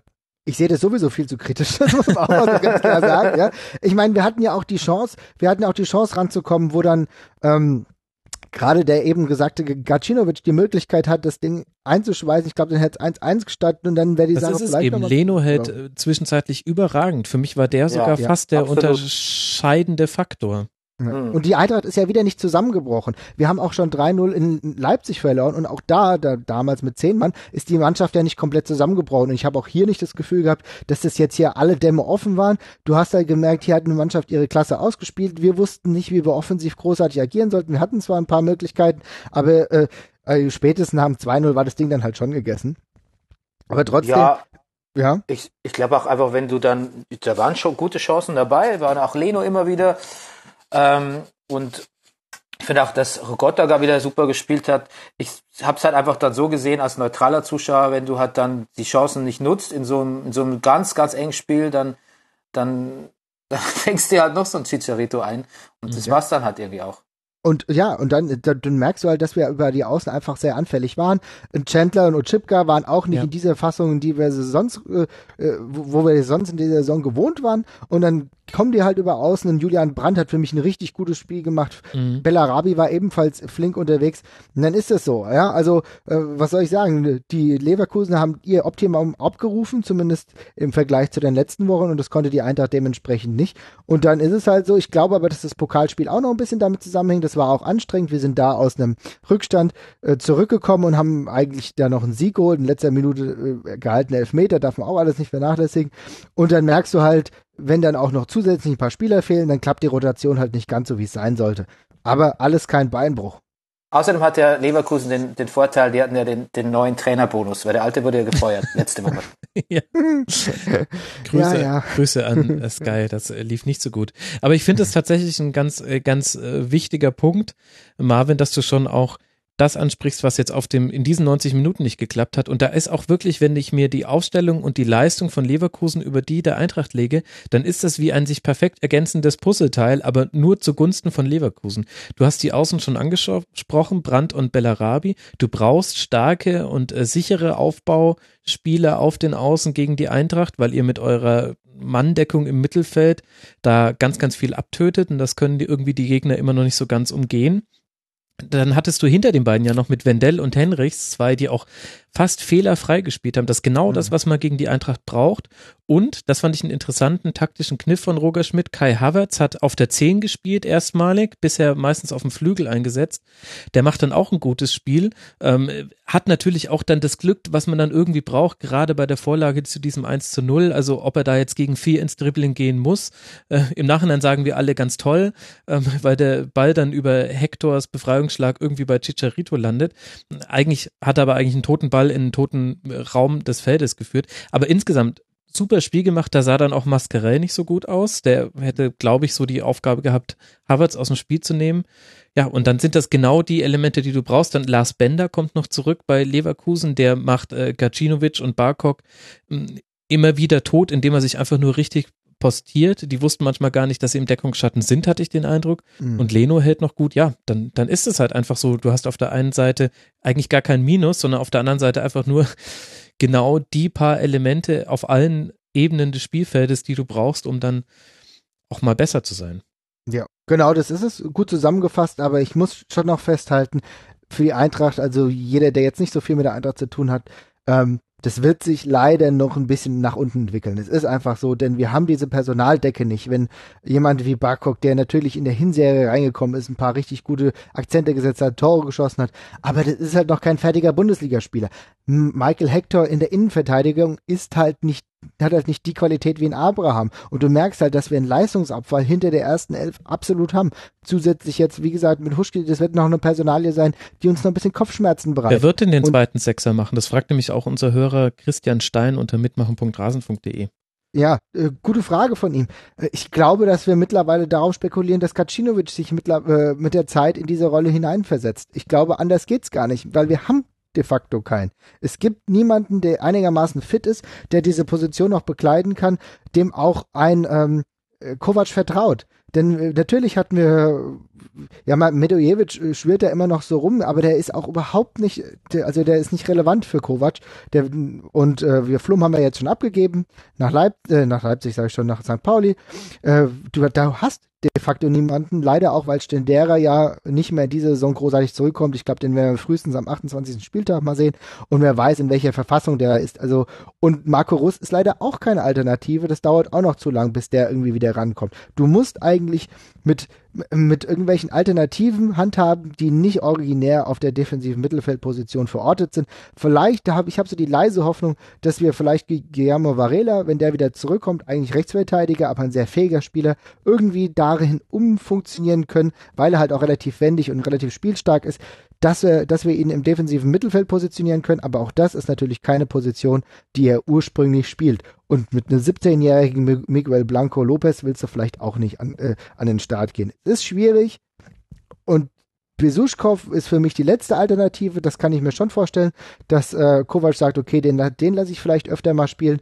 Aber du merkst halt, so wenig wie er aktuell zum Einsatz kommt in der Liga. Im Pokal war das in Ordnung. Das hat, hat er auch einigermaßen unspektakulär gemacht, ohne zu glänzen. Aber das sind für mich noch keine gestandenen Alternativen, die dir den dritten Platz einfach sichern. So ehrlich muss man sein.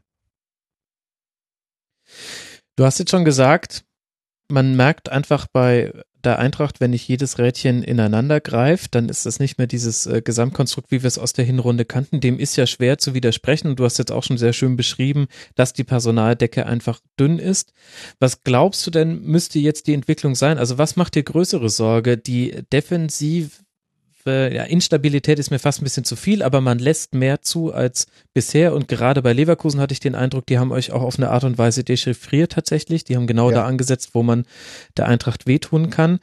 Ähm, ist die Defensive eher das, was dir Sorgenfalten bereitet oder vielleicht die Offensive, die ja auch anders auftritt von ähm, gar nicht so sehr von der Spielanlage her, aber einfach nur von ja Körpersprache, Chancenverwertung, äh, Zugriff, ähm, das ist mir irgendwie komplett, wenn ich jetzt alle Spiele im Jahr 2017 mir anschaue, ähm, wirkt das auch verändert zur Hinrunde. Ja, also du hast halt, ehrlich gesagt, es ist schwierig, eine Position festzumachen, aber weil offensiv fehlt dir halt natürlich auch mit Fabian jemand, der mhm. aktuell nicht eingreifen kann, der wirklich ein belebendes Element in der Hinserie war. Husch, darf man, auch wenn ich ihn jetzt zum zehnten Mal, ne, da darf man auch nicht vernachlässigen, der halt für die Offensive gut war, auch, auch wenn er aus dem defensiven Mittelfeld kam, aber viele gute Pässe geschlagen hat. Trotzdem würde ich das Grundproblem erstmal in dem defensiven Verbund sehen, äh, angefangen vom defensiven Mittelfeld aus, was mir einfach viel zu dünn besetzt ist.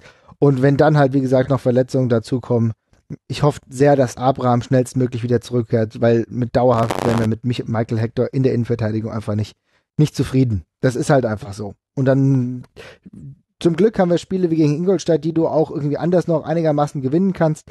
Aber es wird gegen höherklassige Mannschaften einfach wirklich schwer, dementsprechend zu bestehen. Und das ist ein Problem, was in der Defensive zu suchen ist. Wir haben immerhin den Vorteil, dass wir mit Lukas Radetzky einen richtig tollen Torhüter haben, der mhm. uns schon oft den Bobbes gerettet hat. Das, da, äh, das ist auch ein weiterer Punkt, das ist nicht nur im Pokal, sondern auch in der Liga.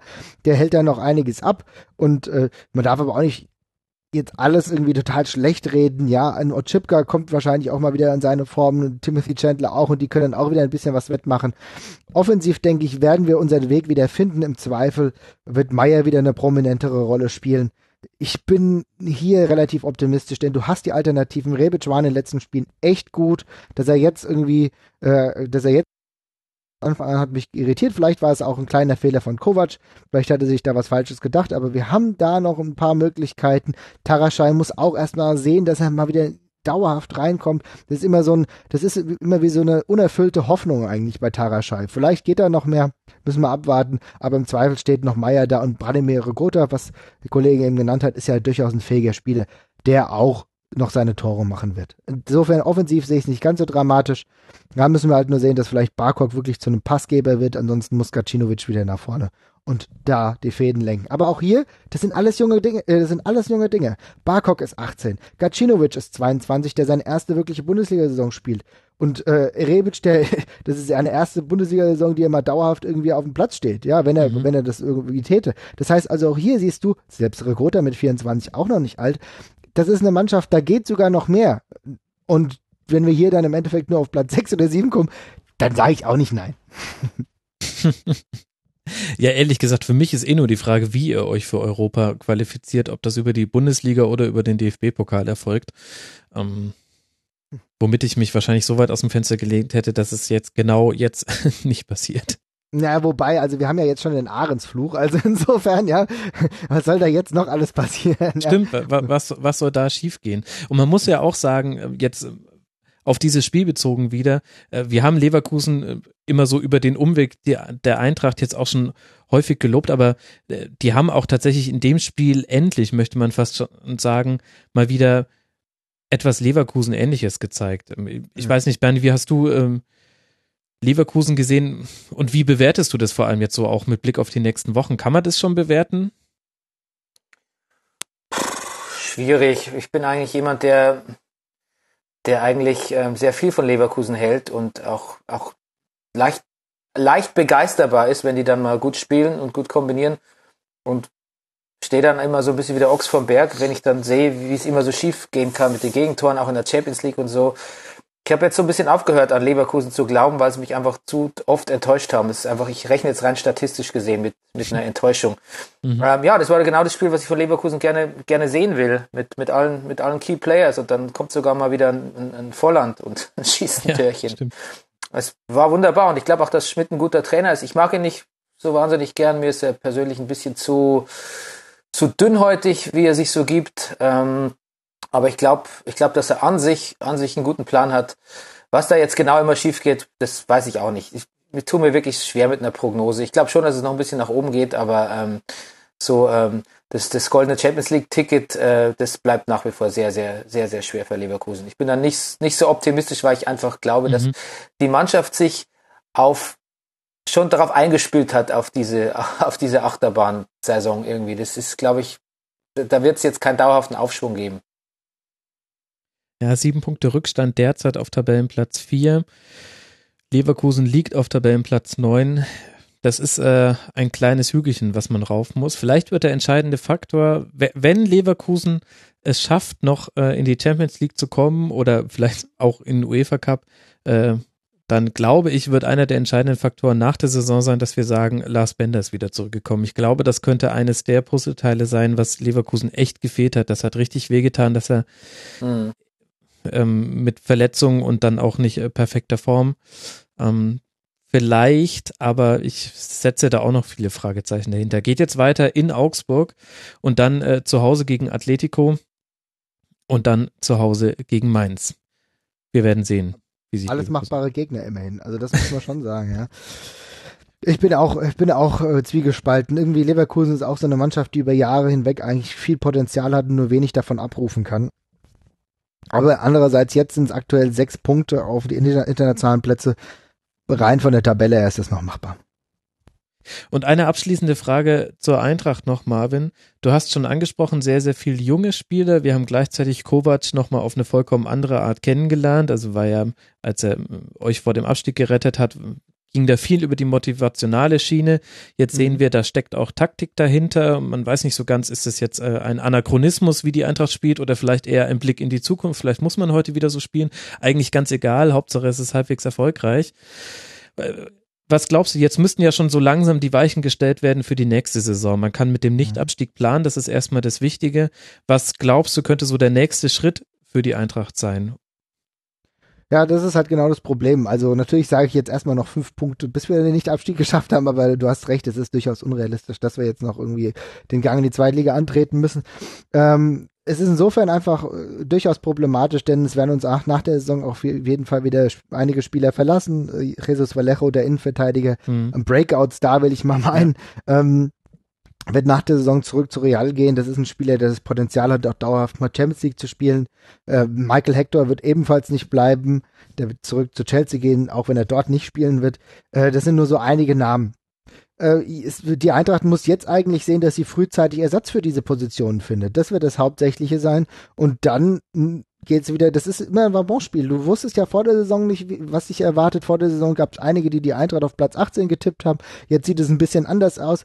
Äh, du musst halt sehen, dass du einen Stamm dabei behältst, eigene Spieler weiterentwickelst, wie eben Barkok, der mit der Zeit dann immer besser wird. Gacinovic ist ein Talent, der kann uns auch noch mal irgendwann viel Geld einbringen. Das muss ja mittlerweile auch leider das Ziel sein, weil du wirst Leute nicht vier, fünf Jahre hier halten können. Oh, oh, also gerade wenn du jetzt vielleicht auch europäisch spielst und auch Marco Fabian ist ein Spieler, da kann im Endeffekt noch mehr kommen ich, ich denke, wir müssen uns ab, wir müssen einfach sehen, dass wir uns konsolidieren, trotz der Tatsache, dass wir relativ viele Abgänge und Zugänge pro Jahr haben werden. Das ist der einzig gangbare Weg, den es momentan bei der Eintracht gibt. Den finde ich auch irgendwo nachvollziehbar, dass du sagst, du holst nicht mittelmäßige Spieler, die, verpfli äh, die verpflichtest du nicht fest, sondern du holst Spieler, die das Potenzial haben, besser zu sein, wie wir ja jetzt in dieser Saison auch sehen. Aber wir haben dann die, äh, leider können wir die dann nicht über die Saison hinaus verpflichten. Da ist es ganz klar, dass die äh, Scouting-Abteilung dementsprechend qualitativ hochwertige Spiele sich anschauen muss und dann zur Eintracht lotsen muss. momentan sieht das alles relativ positiv aus. Die werden auch jetzt schon bemüht sein, hier mhm. den einen oder anderen an den Main zu locken. Das ist das Ziel und dass wir dauerhaft in der Bundesliga bleiben. Am besten so wie diese Saison, dass wir jetzt nicht großartig in den Schwitzen kommen. Ja, und noch ist ja mit Tabellenplatz 3 auch noch sehr, sehr viel möglich, aber eben nicht nach unten. Und das ist ja das schöne, weil auch etwas unbekannte Gefühl für alle Eintracht-Fans. Genau, ich glaube auch, dass das ein großer Vorteil ist für die ganzen Spieler der Eintracht, dass die sich jetzt auch nicht verrückt machen. Dass du, ja. guck mal, du hast jetzt verloren, aber das nächste Spiel gegen Ingolstadt geht wieder neu voran und du brauchst nicht die Angst haben, dass du jetzt komplett da unten reinrutschst. Dieses Höllentor, äh, dieses Höllenbad der letzten Saison wirst du nicht wieder durchschreiten. Das kann für einige sei, äh, auch positiv sein, um ihre Leistung dauerhaft positiv anzuheben. So, das war's von mir.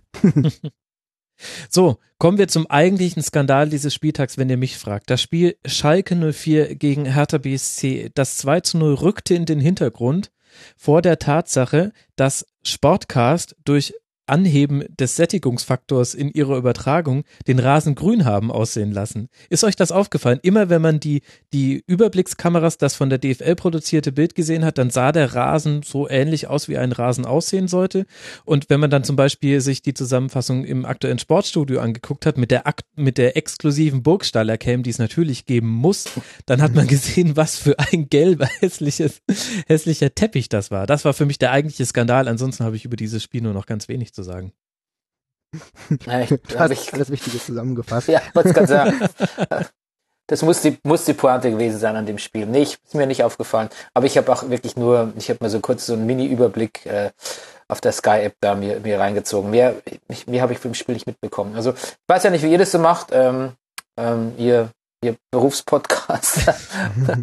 ich tue mich zunehmend schwerer, irgendwie so alle Informationen und, und, und Statistiken und Spielzusammenfassung alles irgendwie zusammenzuhalten über, über so ein Wochenende. Also es äh, fällt mir sehr schwer. Und ich muss auch sagen, dass da man, manche Spiele, ähm, da, die muss ich komplett außen vor lassen in meiner Betrachtung. Ich bin dann froh, wenn es einer meiner Mitpodcastenden gesehen hat.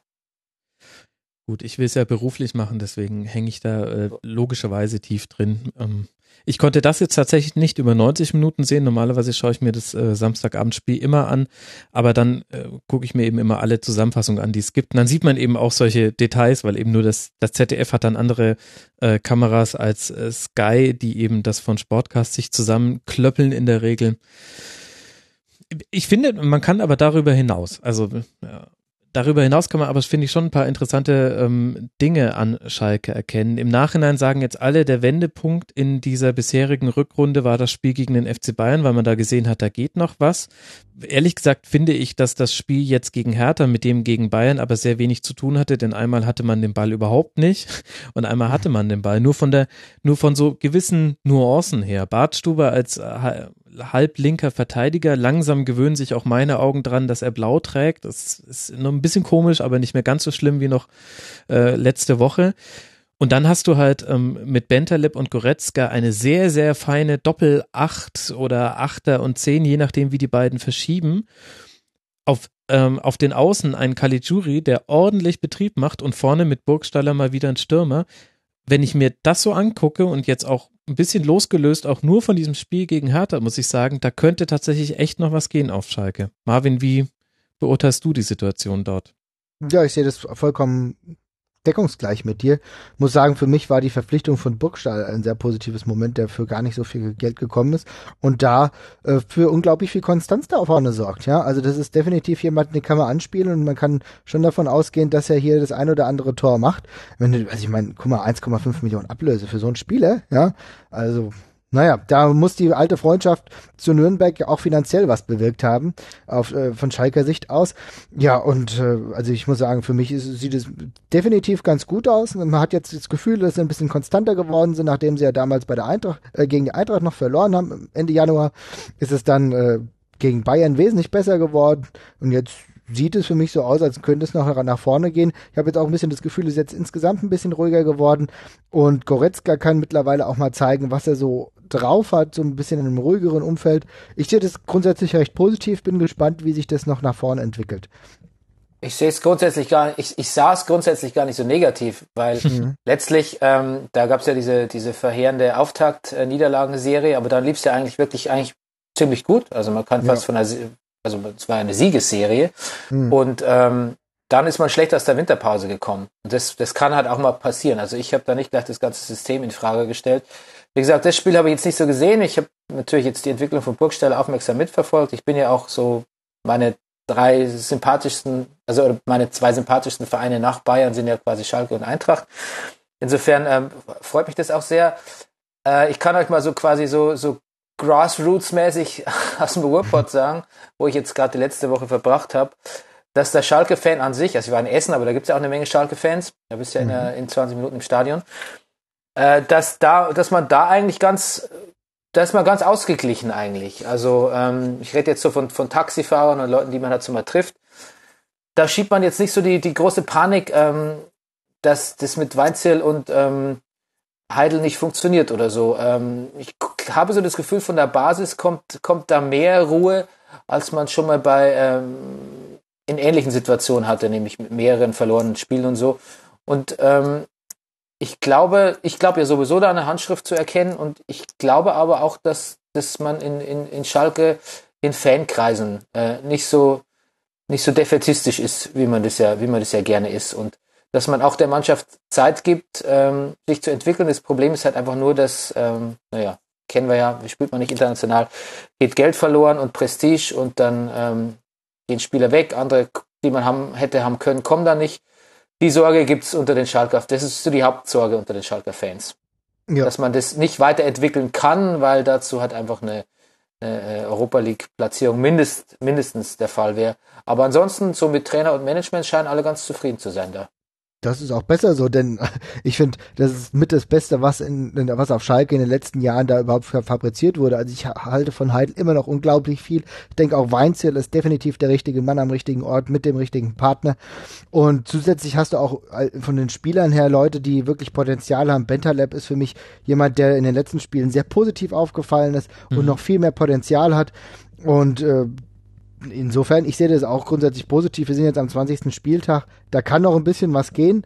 Äh, wir haben aber eben schon über Leverkusen relativ positiv gesprochen. Müssen wir mal sehen, wer sich denn da um die internationalen Plätze dann wirklich noch streitet. Mhm. Acht Punkte Rückstand derzeit für Schalke auf Tabellenplatz 11 auf den Europa League Platz. Mein Gefühl sagt mir so ein bisschen, äh, in der Europa League könnte im, laufenden Wettbewerb noch einiges gehen für Schalke, ja, da jetzt gegen Saloniki.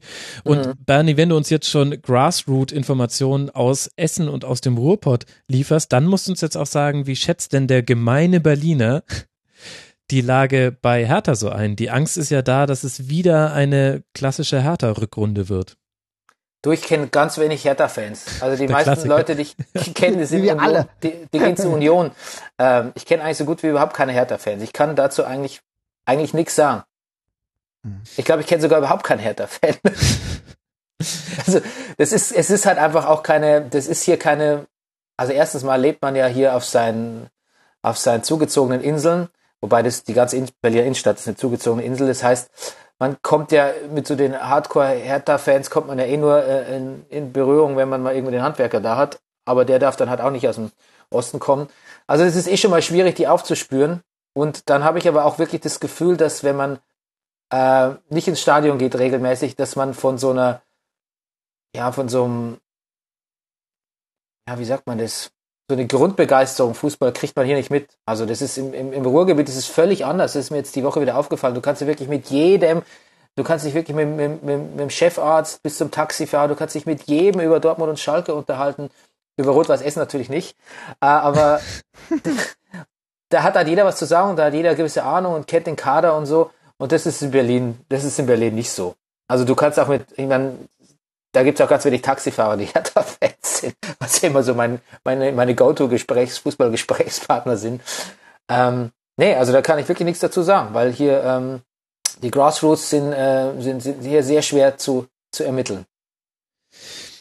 Was man jetzt vielleicht gegen Schalke sagen kann, die, die Abschlussschwäche von Ibišević hilft jetzt nicht gerade. Das war einfach ein wichtiges Element, dass Hertha aus seinen sehr wenigen Torschüssen sehr viele Tore gemacht hat. Das haben wir auch schon in der Winterpause eingängiger besprochen. In dem speziellen Spiel sind jetzt Stark und Lustenberger auf den Sechserpositionen überhaupt nicht mit Bentaleb und Goretzka zurechtgekommen, wo die aber auch wiederum einen guten, guten Tag hatte. Und ich habe so ein bisschen den Eindruck, bei Hertha kommt es jetzt auch gar nicht mehr darauf an, wie man eigentlich spielt, denn das ist alles jetzt auch nicht total schlimm. Es ist nur von den Ergebnissen her nicht schön. Ich glaube, es geht jetzt tatsächlich dann aber nur darum, ob irgendwie noch Punkte runterfallen. Und da geht es halt jetzt im nächsten Spiel zu Hause gegen die Bayern und dann zu Hause gegen die Eintracht Marvin. Ich glaube, mhm. das werden zwei sehr wichtige Spiele für die Hertha und zwar dann ganz krass von den Ergebnissen her. Ich glaube, es wird kaum reichen, wenn man da stark spielt und knapp verliert, ähm, weil dann hat sich das schon wieder so ein bisschen aufgestaut und man muss ja irgendwie aus dieser Spirale rauskommen, äh, in die man in den vergangenen Jahren so oft reingekommen ist. Und äh, Dada versucht das durch Leugnung, erste Phase der Trauer. Er, er, er sagt einfach, nee, passt doch alles und jetzt kriegt euch doch mal alle wieder ein. Und ich weiß nicht, ob ihm das jetzt auch noch gelänge, wenn man Anfang März immer noch keine Punkte gesammelt hat in dieser Rückrunde. Also jetzt mal ausgenommen einen, eines Heimsiegs gegen Ingolstadt am 19. Spieltag. Schauen wir mal. Ja.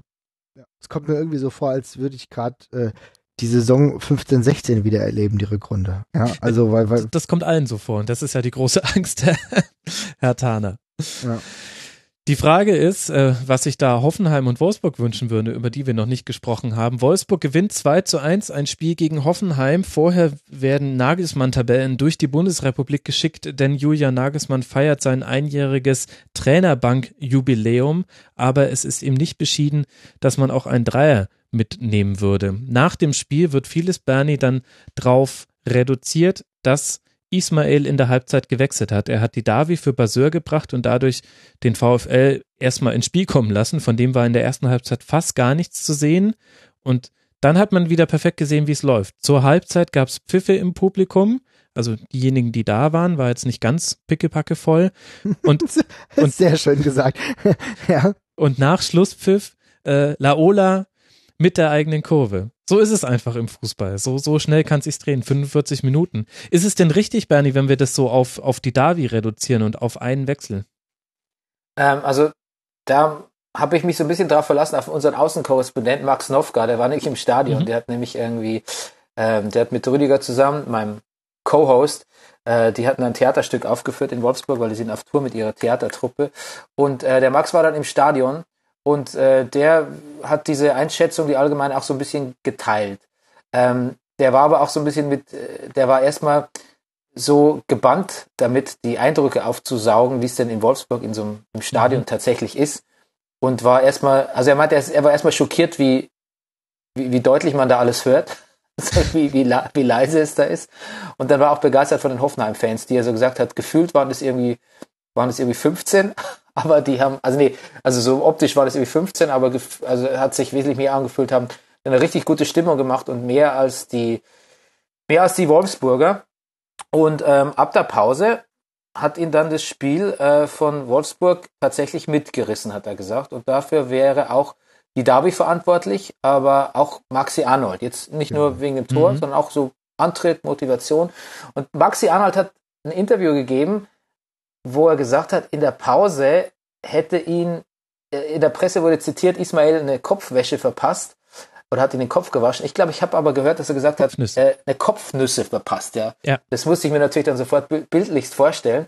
Und das ist schon Wahnsinn, weil also wenn ich was Ismail nicht zutraue, so wie ich ihn kenne als, als, als ehemaliger Bayern-Spieler, auch bei Werder und eben auch als Nürnberg-Trainer, äh, dann die Vorstellung, dass der jemanden so, so an die Kantare nimmt, irgendwie, dass der danach irgendwie denkt, oh, oh, ich will keinen Ärger mit dem, mit dem Ismail bekommen, ich spiele jetzt einfach mal ein bisschen besser. Also es hat mich schon sehr erstaunt, aber vielleicht ist eher so ein Norbert Meyer-Move, dem hätte man das zugetraut. Ja, aber vielleicht steckt darin ja auch so ein bisschen äh, die Frage, warum man so überzeugt ist von dem Ismail oder, oder auch weiter an ihm festhält. Klar, ich habe jetzt gerade erst gelesen heute Morgen, dass jetzt deutlich die Bezüge da gekürzt, also die, die, die, ähm, die Fördergelder für den Fußballverein mhm. äh, gekürzt werden und man schon mal als Ismail also als erste Sparmaßnahme ansieht, aber das glaube ich nicht. Also es muss schon was geben, was, was mir nicht so offensichtlich erscheint, warum man an ihm festhält oder auch dem vertraut.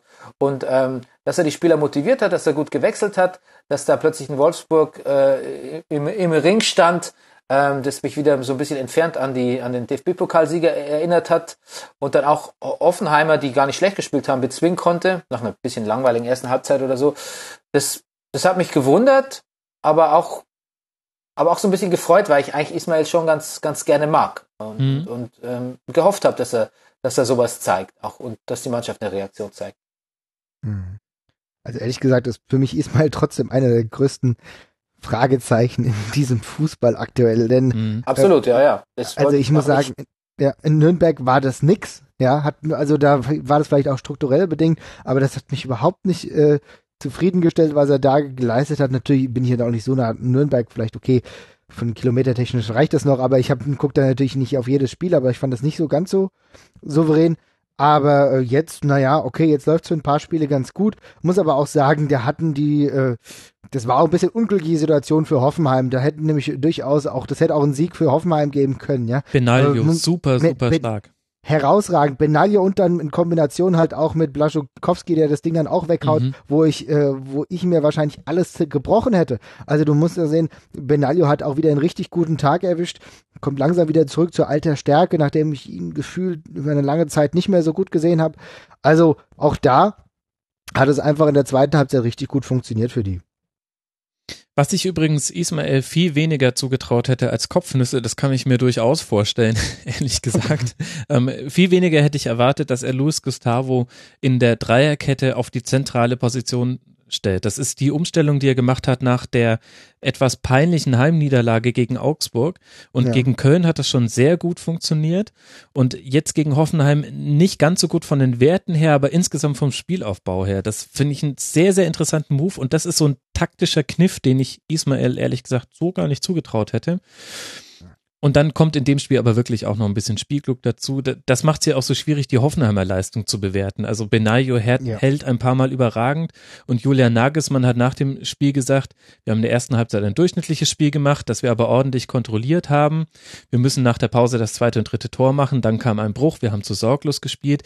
Deswegen bin ich heute ein bisschen stinkig. Wir waren nicht schlechter, aber sicher auch nicht intelligenter. Und das finde ich ist die perfekte Zusammenfassung ähm, der. Hoffenheimer Sicht auf dieses Spiel. Ich finde, da kann man gar nicht so viel ergänzen. Nee, das sehe ich ganz genauso. Und man darf auch nicht vernachlässigen, Wolfsburg ist halt trotzdem eine Mannschaft, die unglaublich viel Qualität im Kader hat. Ne? Also jetzt hatten Gomez Albus Tor wurde ja abgepfiffen, hat jetzt dann nicht, hat jetzt nicht gezählt, beziehungsweise war ja keins, also es war ja, der kam ja die Torlinientechnik und äh, mal zum positiven Einsatz. Aber auch das sind alle Spieler mit Mali, da hast du auch in der Winterpause noch mal ein bisschen was nachgelegt. Alles nicht so verkehrt, ne? Insofern wundert, braucht man sich auch nicht wundern, dass die jetzt mal ein bisschen durchstarten. Aber du hast eben richtig gesagt, für Hoffenheim war es ein bisschen unglücklich, aber auch für die wird es jetzt kein Beinbruch sein, gehe ich mal von aus. Nein. Wäre in der Tabelle eine schöne Chance gewesen, aber dadurch, dass alle anderen ja auch verloren haben, ist es dann nicht so schlimm. Ich habe da jetzt persönlich auch kein Problem damit, dass die jetzt verloren haben. Ne? Das habe ich jetzt ungefragt vorausgesetzt. Und unter anderem ja auch verloren hat der erste FC Köln, der die ebenfalls die Chance gehabt hätte, sich da vorne irgendwie reinzumausern, und zwar auswärts beim SC Freiburg. Nach dem Spiel war vor allem das Startelfdebüt von Neven Subotic ein Thema. Und er hat das Spiel auch zusammengefasst mit den Worten, es war sehr dreckig, es war nicht unfair, aber es war ein brutales Kampfspiel.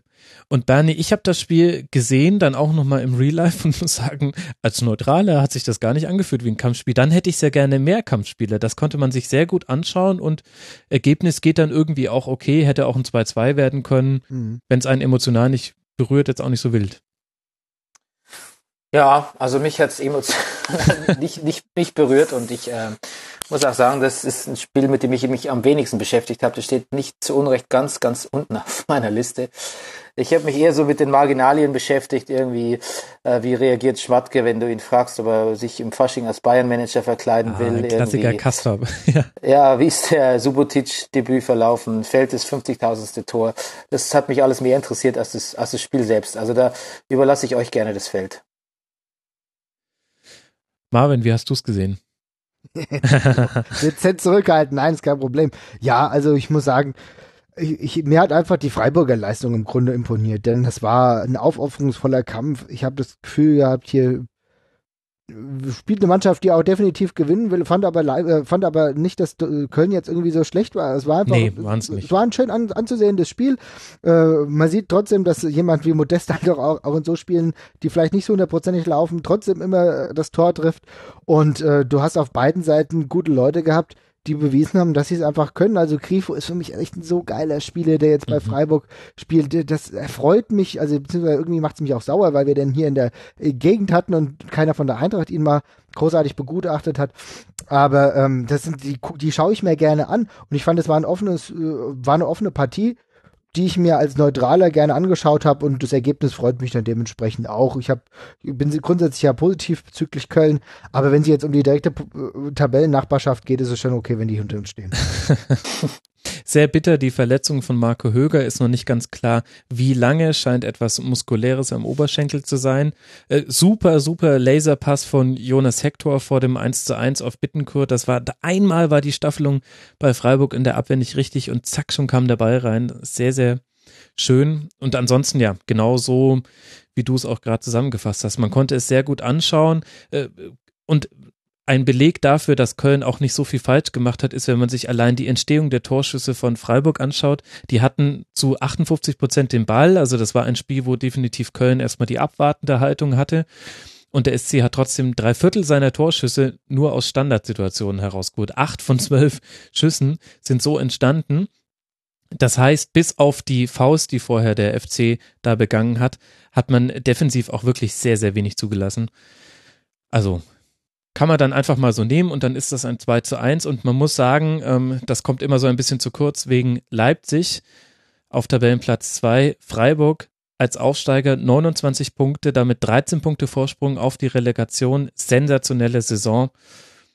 Mach mal einen Deckel Auch mit drauf. dem Kader. Auch mit dem Kader. Ja. Also wie sich da einige Leute entwickeln. Das ist, ich, ich deswegen, ich komme nicht umher, um Freiburg immer wieder toll zu finden. Das hängt nicht nur mit dem Trainer zusammen, den ich persönlich als sehr sympathisch erachte, weil er irgendwie nichts auch noch ein Typ ist. Aber da sind so Spieler, die, ich, tut mir leid, wenn ich das jetzt nicht hundertprozentig richtig ausspreche, wie Soyunchi, die einfach mit der Zeit immer besser werden, immer sicherer werden. Das sind junge, junge Leute, kämpfen natürlich, den ich noch aus der Frankfurter Zeit kenne. Das sind alles keine Top herausragenden Namen. Ja, das aber das sind Leute, die sich entwickeln zu einem richtig gut, zu richtig guten Bundesligaspielern und die hier wieder in Bundes, äh, in Freiburg an die Bundesliga herangeführt werden und irgendwann auch anderen Vereinen noch viel Spaß bringen werden. Mir macht es immer Freude, das anzusehen, deswegen bin ich auch relativ glücklich, dass die nichts mit dem Abstieg zu tun haben, denn die Arbeit muss dementsprechend auch äh, irgendwo sich auszahlen und das macht sie mit 29 Punkten nach erst 20 Spielen eine richtig super Ausbeute. Ich bin, bin positiv begeistert. Logischerweise kann ich nicht negativ begeistert sein, sonst wird das Wort anders heißen, aber ich bin durchaus angetan, um es mal so zu sagen. Entgeistert wäre es dann. Gut, ja. dann haben wir nur noch ein Spiel auf dem Zettel und das ist Mainz gegen Augsburg schon am Freitagabend, ein 2 zu 0 was man vielleicht festhalten kann, äh, da haben wir, äh, also es war ein unheimliches Laufspiel. Mainz ist 122 Kilometer gelaufen, Augsburg 119. Damit haben wir äh, Platz eins und Platz drei der Laufleistung dieses Spieltags schon am Freitagabend gesehen. Aber darüber hinaus weiß ich nicht, Marvin, ob an diesem Spiel irgendetwas überraschend war. Ich fand weder, dass Augsburg sonderlich schlecht gewesen wäre, noch dass Mainz jetzt vollkommen brilliert hätte. War ein 2 zu 0, was so in Ordnung geht, wenn man sich die Entstehung auch der Tore anguckt, ja, ist einfach dann so. Hat dich was überrascht an dem Spiel? Nö, ehrlich gesagt hat mich nichts überrascht. Ich, ich meine, es war jetzt der erste, ich glaube, der erste Sieg im neuen Jahr für Mainz. Gut, ich habe jetzt gemerkt, die können auch noch gewinnen, ja, aber an sich hat mich relativ wenig überrascht. Das ist auch eine Mannschaft, die spielt die Saison einigermaßen ordentlichen Schuh runter, ohne jetzt großartig zu begeistern. Also der, der größte Hype, Mainzer Hype ist jetzt erstmal weg, Tabellenplatz 12 gegen den Tabellen. Naja, jetzt Bojan da. Ich glaube, das wird jetzt das, das neue Hype-Thema, ehrlich gesagt. Ja, aber ach naja, guck mal, wie oft wird Bojan Cricket schon gehypt und hat wes wesentlich weniger gebracht. Also da bin ich auch gespannt, was dann wirklich auf diesen Platz kommt und wie, wie dann die Tore und die Vorlagen ausfallen momentan würde ich mich da noch nicht zu Begeisterungsstürmen hinreißen lassen. Da bin ich eher, äh, finde ich es eher schön, wenn Leute wie Östunali äh, konsequent Tore schießen, konsequent einfach äh, ihre Qualitäten auf den Platz bringen. Das ist für mich wesentlich schöner zu sehen. Und ein Danny Latzer, wie gut der sich eigentlich in dieser mhm. Liga in einem gehobenen Halter noch irgendwo äh, ja, wie soll ich sagen, ja, integriert hat. Ich meine, er ist auch schon 27, aber der, der, hat zwischenzeitlich in der dritten Liga bei Darmstadt rumgekickt und spielt jetzt ordentlich Bundesliga. Das finde ich klasse. Ich mag solche Entwicklungen, auch wenn es ein bisschen länger dauert. Das ist eine feine Angelegenheit, auch wie Bell eigentlich eine souveräne Situation, äh, Saison eigentlich momentan spielt. Die werden, glaube ich, für mich in diesem Bereich auch so bleiben. 10, 12, irgendwas in die Richtung und dann ist auch gut. Zu dem Spiel an sich brauche ich nicht viel sagen. Ich muss auch ehrlich, ich muss auch ehrlich sagen, mich interessiert auch Augsburg jetzt nicht so. Bernie, wie ist es mit deiner Augsburg-Leidenschaft? ja, ist auch ein bisschen, ist auch ein bisschen verflogen irgendwie. Ist ja. ein bisschen so der Biss abhanden gekommen und das mhm. ausgerechnet mit Schuster unterm Trainer, wo man, wo man sich eigentlich so die Fortsetzung von diesem Biss erwartet hätte. Ja gut, jetzt, ich heute ja, noch, jetzt ja Baum. Ja, ja, klar. Da bin ich noch nicht in meiner Chronologie. ich bin, ich bin's, ich bin's bis heute ist mir schleierhaft, wie das da mit dem Rauswurf genau war, was da passiert ist und der komischen Beule von Schuster und dem merkwürdig unsouveränen Auftreten von, von Reuter auch, als es da an die Entlassung ging. Und dann hatte ich eigentlich Augsburg ziemlich abgeschrieben und ähm, war dann von meinem Landsmann, weil müsste er eigentlich auch seinem Akzentmäßig gemäß müsste er auch nie dabei sein, äh, vom, vom Manuel heißt er, ne, vom Herrn Baum, eigentlich mhm. ganz, ganz angetan. Also ähm, und hab mich aber, hab mir aber auch die Entwicklung so vorgestellt, dass ähm, letztlich Augsburg dann so ein bisschen in der Bedeutungslosigkeit verschwindet. Eine Bedeutungslosigkeit, die sich aber noch, noch vor der Relegationsgrenze abspielt. So ist meine Prognose für die Saison. Ähm, was ich ganz gut fand, also ich muss auch sagen, ich bin auf den, auf den Cricket Hype Train auch überhaupt nicht drauf. Äh, der macht wirklich, der macht einfach einen sehr, sehr fragilen Eindruck irgendwie, einen sehr unsicheren Eindruck und äh, das kann sich entwickeln, aber das wird sicherlich im Laufe der nächsten drei Spiele machen.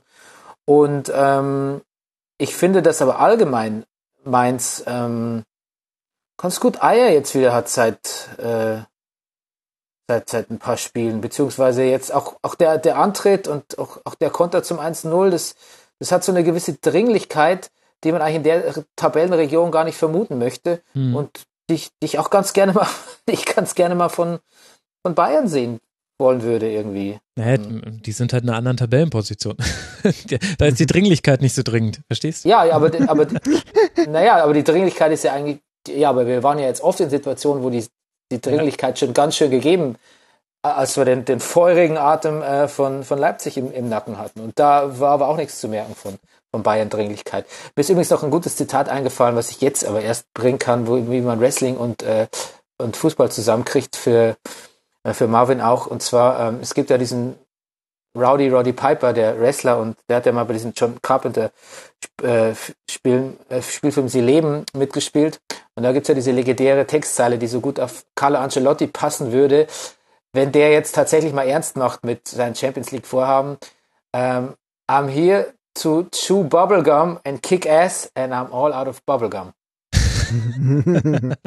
Das ist nur Ach, so fürs, für, fürs Arsenal-Spiel. Nee, aber wie gesagt, äh, meins bessere, erfreulichere Leistung und habe mich auch gefreut für die. Mhm. Ach so, am Schluss muss ich noch ein bisschen schmunzeln, weil da kam so ein Selfie-Flitzer. ja, und auf den, auf den hat der alte Top irgendwie verständlicherweise überhaupt keinen Bock nach dem Spiel. Aber der wurde dann von den Mainzer-Spielern begeistert in Empfang genommen. So, hey, komm mal mit uns. Ja, ja. Wir, haben gut, wir haben gute Laune, komm. Ja, und sollte ja. das bei Bojan nicht klappen mit dem Fußball, habe ich ein sensationelles Geschäftsmodell. Ich glaube, er müsste nur zwei Stunden lang in ein Kaminfeuer gucken und man filmt frontal mit einer sehr äh, kleinen Blende sein äh, Gesicht ab, setzt vielleicht noch Javi Martinez daneben und ähm, verkauft das an schmachtende Fans für fünf Euro das Tape oder was weiß ich oder vielleicht Netflix-Abo. Ähm, Netflix ist ja die Chill-Variante von Netflix äh, der hat eine Mol Melancholie in den Augen, die mag ich irgendwie und die geht auch nicht weg, wenn er lächelt. Das ist, das ist äh, fast wie bei Martinez, bis der sein Kind bekommen hat. Seitdem lächelt er auch wirklich auch mit den Augen richtig herzlich und warm. Also bei mir steigt da die Körpertemperatur. Ich weiß nicht, was das über mich aussagt, aber ich mag diese Melancholie, die der im Blick hat. Die finde ich toll. Ich finde ihn auch sehr sympathisch. Wie gesagt, aber ich glaube, dass äh, die Melancholie im Blick hat irgendwie für so harten Vereinsfußball im Tabellenmittelfeld vielleicht nicht unbedingt äh, das Richtige ist. Und es hat sich ja auch herausgestellt, dass er ähm, aus seinem aus seinem gottgegebenen Talent, der war doch mal 100 Millionen wert oder so von, mhm. oder hat er irgendwie als, äh, also quasi galt fast als unverkäuflich. Ähm, 100 Millionen gibt jetzt keiner für so einen ungewissen Spieler aus. Das, das hat ja, dass er sich auch zu, als zu fragil gewesen, erwiesen hat, auch in den anderen Vereinen. Das, und das jetzt nicht nur, nicht nur körperlich. Also das ist so meine, meine These. Aber wie gesagt, wenn's, wenn man wo so einen Neuaufbau ähm, wagen kann und vielleicht erschaffen kann, dann ist es äh, mit, äh, mit äh, Schmidt im nächsten Gebirgslager von, nee, von den Mainzern, wo der immer hingeht. Äh, aber das, das, das denke ich auch. Training. Aber ja, das, ist ja genau, das ist ja genau der Punkt. Also ich meine, vielleicht ist es für seinen, für seinen sportlichen Werdegang genau der richtige Schnitt, ne? Schmidt, der richtige Schnitt, ja. genau. Also der, und der richtige Schritt auf jeden Fall auch. Ach, denn, Marvin. Ja, denn. Äh, Gerappt äh, wird nur im Brennerpass. ja, ich denke, also Mainz äh, mittlerweile wieder ein bisschen ruhiger, wobei ich ja das Gefühl habe, dass sich im Verein relativ viel tut, ähm, was auch mit dem Umbau zu tun hat. Also gut, da müssen wir abwarten, aber trotzdem für einen Spieler ist es, glaube ich, gar keine schlechte Variante.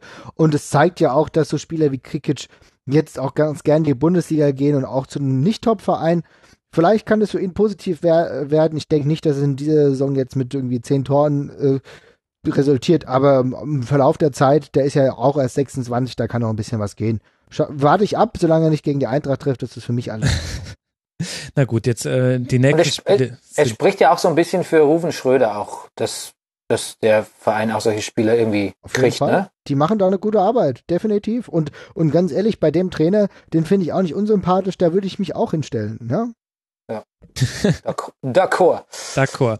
Mainz jetzt dann äh, gegen Werder zu Hause, Augsburg zu Hause gegen Leverkusen und damit ist ein Deckel auf dem 20. Spieltag. Was wir jetzt nicht geschafft haben und die Zeit ist auch schon weit fortgeschritten, ist, äh, dass ihr hier über Wrestling redet. Aber vielleicht, Marvin, kannst du ja einfach mal den Bernie in den Ringfuchs einladen.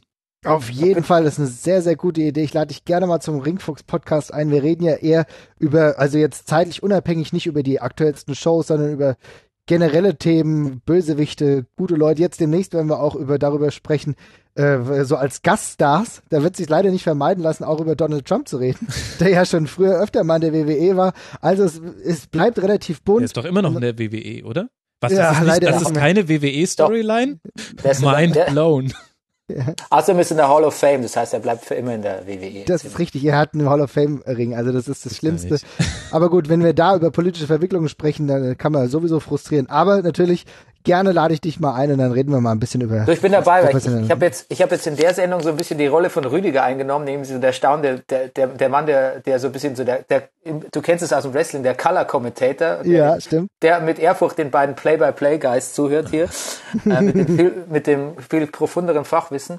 Aber ähm, im Thema Wrestling, ähm, da Da kannst du mich alles fragen. Da ich, äh, ich schaue ich schau alles von New Japan bis irgendwie äh, äh, bis englische Ligen. Ich da das das ist ich glaube ich glaube mein Fußball-Sachverstand hat auch ein bisschen drunter gelitten, dass äh, immer mehr Wrestling im Internet äh, empfangbar ist und ähm, ich schieb's gerne auf meine Kinder, dass ich nicht so viel Zeit für Fußball gucken habe im Detail so wie früher, aber eigentlich ist Wrestling schuld. So, ja, aber ganz ehrlich, ist ja auch eine wunderbare Nebensache. Bist du jetzt, muss ich ja, okay, wir haben gesehen, jetzt hier beim Rasenfunk, aber jetzt muss ich dich trotzdem kurz fragen, guckst du denn dann auch äh, deutsches Wrestling, also zum Beispiel WXW, die größte Liga in Deutschland? Nee, äh, ich guck, ich gehe manchmal zur GWF, weil das ja ah. hier unsere Liga in, in Berlin ist und die w, WXW verfolge ich so am Rande.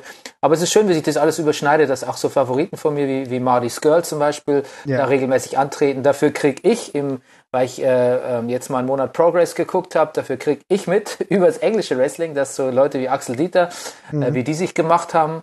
Ähm, also ich verfolge das, ich verfolge das schon mit. Wie gesagt, ich gehe auch manchmal hier in Berlin zum Wrestling Wobei ich so die Präsentation schon hier noch so ein bisschen, ich weiß nicht, wie es bei der WXW ist, so ein bisschen provinziell finde und so ein bisschen mehr Ironie oder Lakonie, wie es die Engländer machen. Das täte dem deutschen Wrestling schon gut. Auch der WXW, was ich bisher von ihr gesehen habe oder was man halt so an Websites oder Berichterstattung sieht. Eine Anmerkung noch. Du hast ja auch, ähm, es gibt ja auch in Frankfurt eine, so eine alternative Wrestling-Liga, die in, äh, ähm, kennst du die? Ich weiß jetzt gerade nicht, wie die, wie die heißt. Ja, ich glaub, tue ich mir ein bisschen schwer, ja. NGW, glaube ich, meinst du, wie die heißt. Ja, genau. Ne? Ja, mhm. wie findest du die so? Ja, geht so. ist nicht so, ist nicht so ganz dein, nee, ist nicht so ganz deine halt, Tasse Tee. Ja, nicht so, also ich meine, das ist sehr äh, theatresk, um es mal so zu sagen. Ja. Und äh, das, äh, das kann interessant sein, aber wie soll ich sagen, ich bin dann eher derjenige, der den sportlichen Aspekt, aber auch natürlich den Entertainment-Aspekt, aber nicht zu, zu, zu theatresk einfach. Finde ich jetzt nicht ganz so das Ding, aber da gibt's einige Talente, die auf jeden Fall mal hochziehen könnte. Auch da ging's, geht's viel um Talente, auch im deutschen Bereich. Und weil ich jetzt die WXW ja eben genannt habe, äh, da kann man auf jeden Fall mal zu größeren Veranstaltungen hingehen. Es gibt ja demnächst das Karat, das ist das größte Wrestling-Turnier in Europa. Mhm. Und da lohnt sich auf jeden Fall. Und über kurz oder lang, ich habe jetzt schon gehört, gibt's einige GW, äh, NG-Wähler, die auch mal dann bei der WXW antreten werden. Insofern, das bleibt auf jeden Fall spannend. Wie kommst du aber jetzt auf die? Ja, ich kenne jemanden, der das macht. Ja. Aha, aha. Ja. Okay, sehen Sie mal. Und ich finde den theatralischen Ansatz, ich finde den, den theatresken Ansatz, ich finde es eigentlich ganz gut. Ich finde, ich mag es, dass es ganz viele äh, Spielarten von Wrestling gibt, irgendwie. Ja, das, äh, das ist diese, dieser Wahnsinn von Chikara irgendwie, aber auch dieses ganz, dieses ganz, diese ganz nüchtern sportliche Präsentation von New Japan. Ich, je mehr, desto besser. Ja, auf jeden Fall. Das ist halt, das ist halt die einmalige Variabilität, die es, glaube ich, nur in diesem Wrestling-Bereich gibt. Beim Fußball kannst du nicht so einfach sagen, immer mal was ganz anderes, ja. Und ja. Comedy-Fußball würde ich nie sehen wollen. Äh, da gibt es schon genügend Leute, die einfach hinfallen lassen, obwohl sie äh, vom, wahrscheinlich vom Blitz getroffen, aber nicht vom Gegner getroffen wurden. Also da brauche ich das lieber nicht. Beim Wrestling ist mir das alles lieb, denn es kommt im Endeffekt nur darauf an, wie kann ich die Zuschauer am besten unterhalten. Und ich denke, das ist doch was sehr Positives. Deswegen, ich gucke auch ganz gern Wrestling. Ich glaube, das hat man jetzt gemerkt. Solche Geschichten schreibt nur das Wrestling. Meine Wrestling-Kenntnisse beziehen sich ja, beschränken sich darauf, dass ich, als ich noch bei Spox gearbeitet habe, lag das große WWE-Buch aller Wrestling-Stars auf meinem, auf meinem Tisch und immer wenn ich längere Ladezeiten hatte oder schlechte Laune, weil ich zu viele Kommentare wegmoderieren musste im Live-Ticker Dortmund gegen Bayern, ähm, dann habe ich mich da durchgeblättert und habe festgestellt, äh, habe mir sehr gerne alle Charaktere angeguckt, die ähm, zumindest laut Storyline aus Deutschland kamen, weil das alles Hauptmänner und Nazis waren. Das fand ich ja, das ist, das ist leider so eine Geschichte. das ist ja sowieso eine typisch Wrestling-Geschichte, dass du viel mit Stereotypen arbeitest. Ja, Wahnsinn. ja, auch die Russen in der Sowjetzeit. Dann gab's doch den einen, der dann übergelaufen ist. Das war eine ganz wichtige Storyline. Ja, gut. Sergeant Slaughter im Endeffekt, der. Genau. Äh, äh das war ja, das war ja, eine, darüber haben wir übrigens auch schon gesprochen, über, das war übrigens unsere Premierenfolge im Linkfuchs Podcast. Genau, über, wo wir über Heels gesprochen haben. Die Hab Storyline Sergeant, Bitte? Habe ich gehört, Marvin, natürlich. Ich habe es gemerkt, sehr gut, sehr gut. Sergeant Slaughter, der frühere amerikanische Held, der dann irgendwann als Irak-Sympathisant dann geturnt ist gegen Hulk Hogan, meine Güte, wo der mit Sicherheitsweste rumlaufen musste, Anfang der 90er. Das sind natürlich die Geschichten, die Wrestling, das Wrestling und den Patriotismus so ein bisschen vermischen lässt. Aber wie du richtig gesagt hast, wird viel mit Stereotypen gearbeitet. Mittlerweile bin ich aber froh, dass man davon ein bisschen abgekommen ist. Es gibt jetzt bei NXT, das ist der, ist die Nachwuchsliga der WWE, will ich mal sagen, also wo Leute an den WWE-Stil herangeführt werden. Und da gibt's mittlerweile einen Deutschen und der hat gar nichts mit nationalistischem ähm, Gimmicks zu tun, sondern der ist ein Verrückter. das ist auch ganz gut. Ja, und äh, also das passt auch ganz gut. Ich bin froh, dass man von diesen Stereotypen ein bisschen abgekommen ist. Gut, man hat noch so ein paar. Rusev ist jetzt so ein so ein Beispiel, der irgendwann mal, eigentlich, der ist eigentlich Bulgare, war dann aber zwischenzeitlich äh, Russe, weil, naja gut, nur Amerikanern scheint es ja eh egal zu sein, irgendwo da aus dem Ostblock, ja. Mittlerweile ist er wieder zurück äh, bulgarisiert worden. Nun ja, da macht man sich, wie es gefällt, aber mit Storylines und kreativer Freiheit ist das halt natürlich auch alles gut zu tun. Naja, es gibt, es gibt schon, es gibt schon auch viele reaktionäre Scheiße im Wrestling. Das, ja, das, ja. das bricht jetzt, das bricht, wird jetzt gerade ein bisschen aufgebrochen, gerade durch eine jüngere Generation, die halt einfach irgendwie, äh, nicht einfach nur an der Hotelbar sich bewusstlos säuft nach dem Match, sondern einfach Playstation spielen geht im, im Hotelzimmer und einfach, ähm, ja, so eine, mehr so Nerds, die früher Wrestling geguckt haben, wären jetzt auch Wrestler. Und das, ja. das bringt so ein bisschen Umschwung mit und dazu natürlich ein großer Fokus auf, äh, ja, Frauen, die irgendwie ein bisschen mehr, mehr haben als irgendwie die, die üblichen Vorzüge. Also es ist schon auch eine ganz, immer eine ganz ärgerliche Wrestling, also Wrestling zu gucken ist immer auch eine ärgerliche Angelegenheit und sagt immer auch wieder was über das, über das über die Stereotype, die man zu glauben bedient in, in Amerika aus. Und dazu vielleicht noch die letzte Pointe, weil du das gerade mit Donald Trump erwähnt hast und ähm, aber auch ähm, ähm, von den Stereotypen sprachst und, und Rusev. Der Rusev war ja, ist ja quasi mit Bildern, mit der russischen Flagge einge, eingelaufen und hatte auch mal einen Panzer dabei bei WrestleMania und, das und, war und grandios, und, ja. Fantastisch. Und Putin wurde auch eingeblendet und so, also ich kann ja. auch drüber lachen und so. Aber ähm, weiß nicht, ob es ein Zufall ist, aber kaum, äh, kaum, kaum, kaum war, ging Trump ins Rennen, ähm, war es dann bald vorbei in der WWE mit den Putin-Anspielungen. Das ist ein sehr, sehr interessanter Punkt. Darauf sollte ich auf jeden Fall nochmal den Fokus legen, denn wir wissen ja um die Beziehung von Vince McMahon, äh, beziehungsweise der WWE-Mittler leider auch. Linda McMahon sitzt ja im erweiterten Kabinett von Donald ja. Trump. Das muss man sich alles mal vor Augen halten. Ähm, ja, es ist wirklich unfassbar. Also das kann durchaus sein. Das ist eine, das ist eine äh, äh, interessante Sichtweise, die ich bislang noch nicht hatte. Da werde ich dem, dem Ganzen mal nachgehen. Ja, da spielt schon viel mit rein, wenn gleich äh, ich das Gefühl habe, dass die jüngeren Kräfte, Triple H ist mittlerweile, er hat ja so ein bisschen auch das Sagen bei der WWE, versucht es ein paar Dinge ins Positive zu lenken. Also es gibt natürlich jetzt auch ein wesentlich differenzierteres Frauenbild als noch vor einigen Jahren. Müssen wir abwarten, aber zum Glück, selbst für Leute, die nichts mit der WWE zu tun haben, ist Wrestling halt nicht nur WWE, sondern hat auch, wie du gerade gesagt hast, viel sehr tolles europäisches Wrestling. Es gibt mir momentan eine britische Revolution, will ich mal meinen, von tollen Wrestlern. In, äh, in Amerika gibt es trotz der Tatsache, dass die WWE sehr viel abgrast, immer noch viele gute. Und in Deutschland gibt es eine sehr, sehr positive Entwicklung, sei es jetzt bei der GWF, die äh, versucht sind in Berlin, haben sie zuletzt die 1000 äh, Menschenmarke geknackt, also Zuschauer, das muss man auch erstmal schaffen. Bei der mhm. WXW äh, sind, die bespielen ja ganz Deutschland, sind immer zwischen 300 und 600 Leuten und äh, das ist eine ganz tolle Entwicklung. Ist, mittlerweile hat man die Möglichkeit, vielleicht auch ein bisschen Geld damit zu verdienen in Deutschland.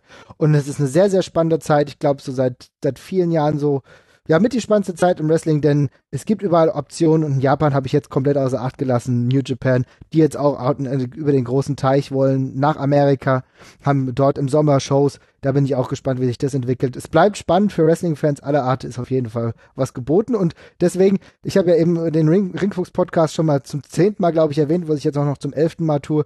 Denn wir reden auch oftmals über Scham. Wir sind nicht unreflektiert. Es geht schon darum, äh, Wrestling ist auch immer etwas, wo man sich ein bisschen manchmal verschämen muss, wo man sagen muss, ai, ai, ai, über, ai, ai, wie haben die das wieder gemacht? Genau darum geht's auch, denn bringt nichts, Wrestling immer zu verherrlichen. Es hat auch viele schlimme Momente, aber im Endeffekt macht's, ist es vielleicht trotzdem das tollste Hobby, was es gibt.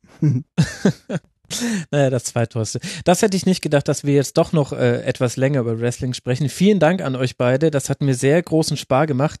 Spaß gemacht, Spaß gemacht. Meine Güte. Ich Klar, bin auch durch. Ich muss definitiv jetzt aufhören. Ähm, ich danke sehr. Grandioses äh, Podcast-Debüt. Ich hoffe, wir hören dich hier noch öfter. Bernie Meyer. Ähm, er ist Autor. Äh, kauft euch den Roman Rosalie. Unter anderem. Er ist Podcaster beim Brennerpass und passionierter Rapper Auf Twitter ist er als at St. Burnster. Ich werde es verlinken in den Shownotes. Bernie, vielen lieben Dank, dass du mitgemacht hast. Danke für die Einladung. Das ehrt mich sehr, wirklich. Freut mich. Und äh, vielen Dank auch an Marvin Mendel vom Eintracht Frankfurt Podcast, vom Ringfuchs Podcast. Da haben wir jetzt leider gar nicht mehr drüber gesprochen, dass du auch noch einen Wrestling Podcast machst, Marvin. Bei Twitter. Gar nicht drüber gesprochen, ne? bei Twitter der Marv 2.0, jeweils die 2 als auch die 0 sind Ziffern. Alles andere ist ausgeschrieben. Marv 2.0. Marvin, vielen lieben Dank, dass du mal wieder mit dabei warst. Sehr gerne, es hat mich überaus gefreut. Es war toll, mit euch die ganze Zeit zu reden. Ach, schön, schön. Und äh, dann kann ich an dieser Stelle noch Podcast-Grüße rausschicken. Ich kann euch zwei Formate empfehlen, die nichts mit Fußball zu tun haben. Das ist vielleicht auch mal ganz gut. Zum einen die Anachronistin. Dort geht es darum, dass äh, die Enkelin eines NS-Widerstandskämpfers die Lebensgeschichte ihres Opas aus einer sehr persönlichen Perspektive heraus aufarbeitet. Wunder, wunder, wunderbar, sehr, sehr gut, die Anachronistin. Und wenn ihr auch so viel Schmerzen habt, wenn ihr US-amerikanische Politiknachrichten hört, äh, dann kann diesen Schmerz lindern das neue Podcast-Netzwerk Pod Save America. Die haben nicht nur einen tollen Titel, sondern auch ähm, recht viele Hintergrundinformationen, denn sie sind allesamt ehemalige Mitarbeiter von Barack Obama. Logischerweise bekommt ihr dann auch nur die Sicht aus dieser Filterblase, aber allein das letzte Interview, das Barack Obama als Präsident gegeben hat, hat er diesen Podcast gegeben und ähm, es gibt auch eine sehr gute Folge, wo sich die drei Redenschreiber von Obama darüber unterhalten, wie es ist, politische Reden zu schreiben, wie sie Obama erlebt haben und so weiter. Kann ich sehr empfehlen. Pod Save America und die Anachronistin. Damit habt ihr jetzt genügend zu tun, liebe Hörer. Und wir hören uns in der nächsten Woche und ihr könnt mich auch sehen und zwar bei Bundesliga auf Rocket Beans TV werde ich oh. am nächsten Montag zu Gast sein. Ja, da gibt es ja, hier schon Locations. Ich freue mich auch ja. schon sehr. Bis dahin wünsche ich euch eine gute Woche, liebe Hörer. Bleibt sportlich, viel Spaß bei der Champions League und dann bin ich doch mal gespannt, wie wir über den 21. Spieltag reden. Dazu gibt es natürlich auch eine Schlusskonferenz. Gute Woche euch, macht's gut. Ciao. Tschüss.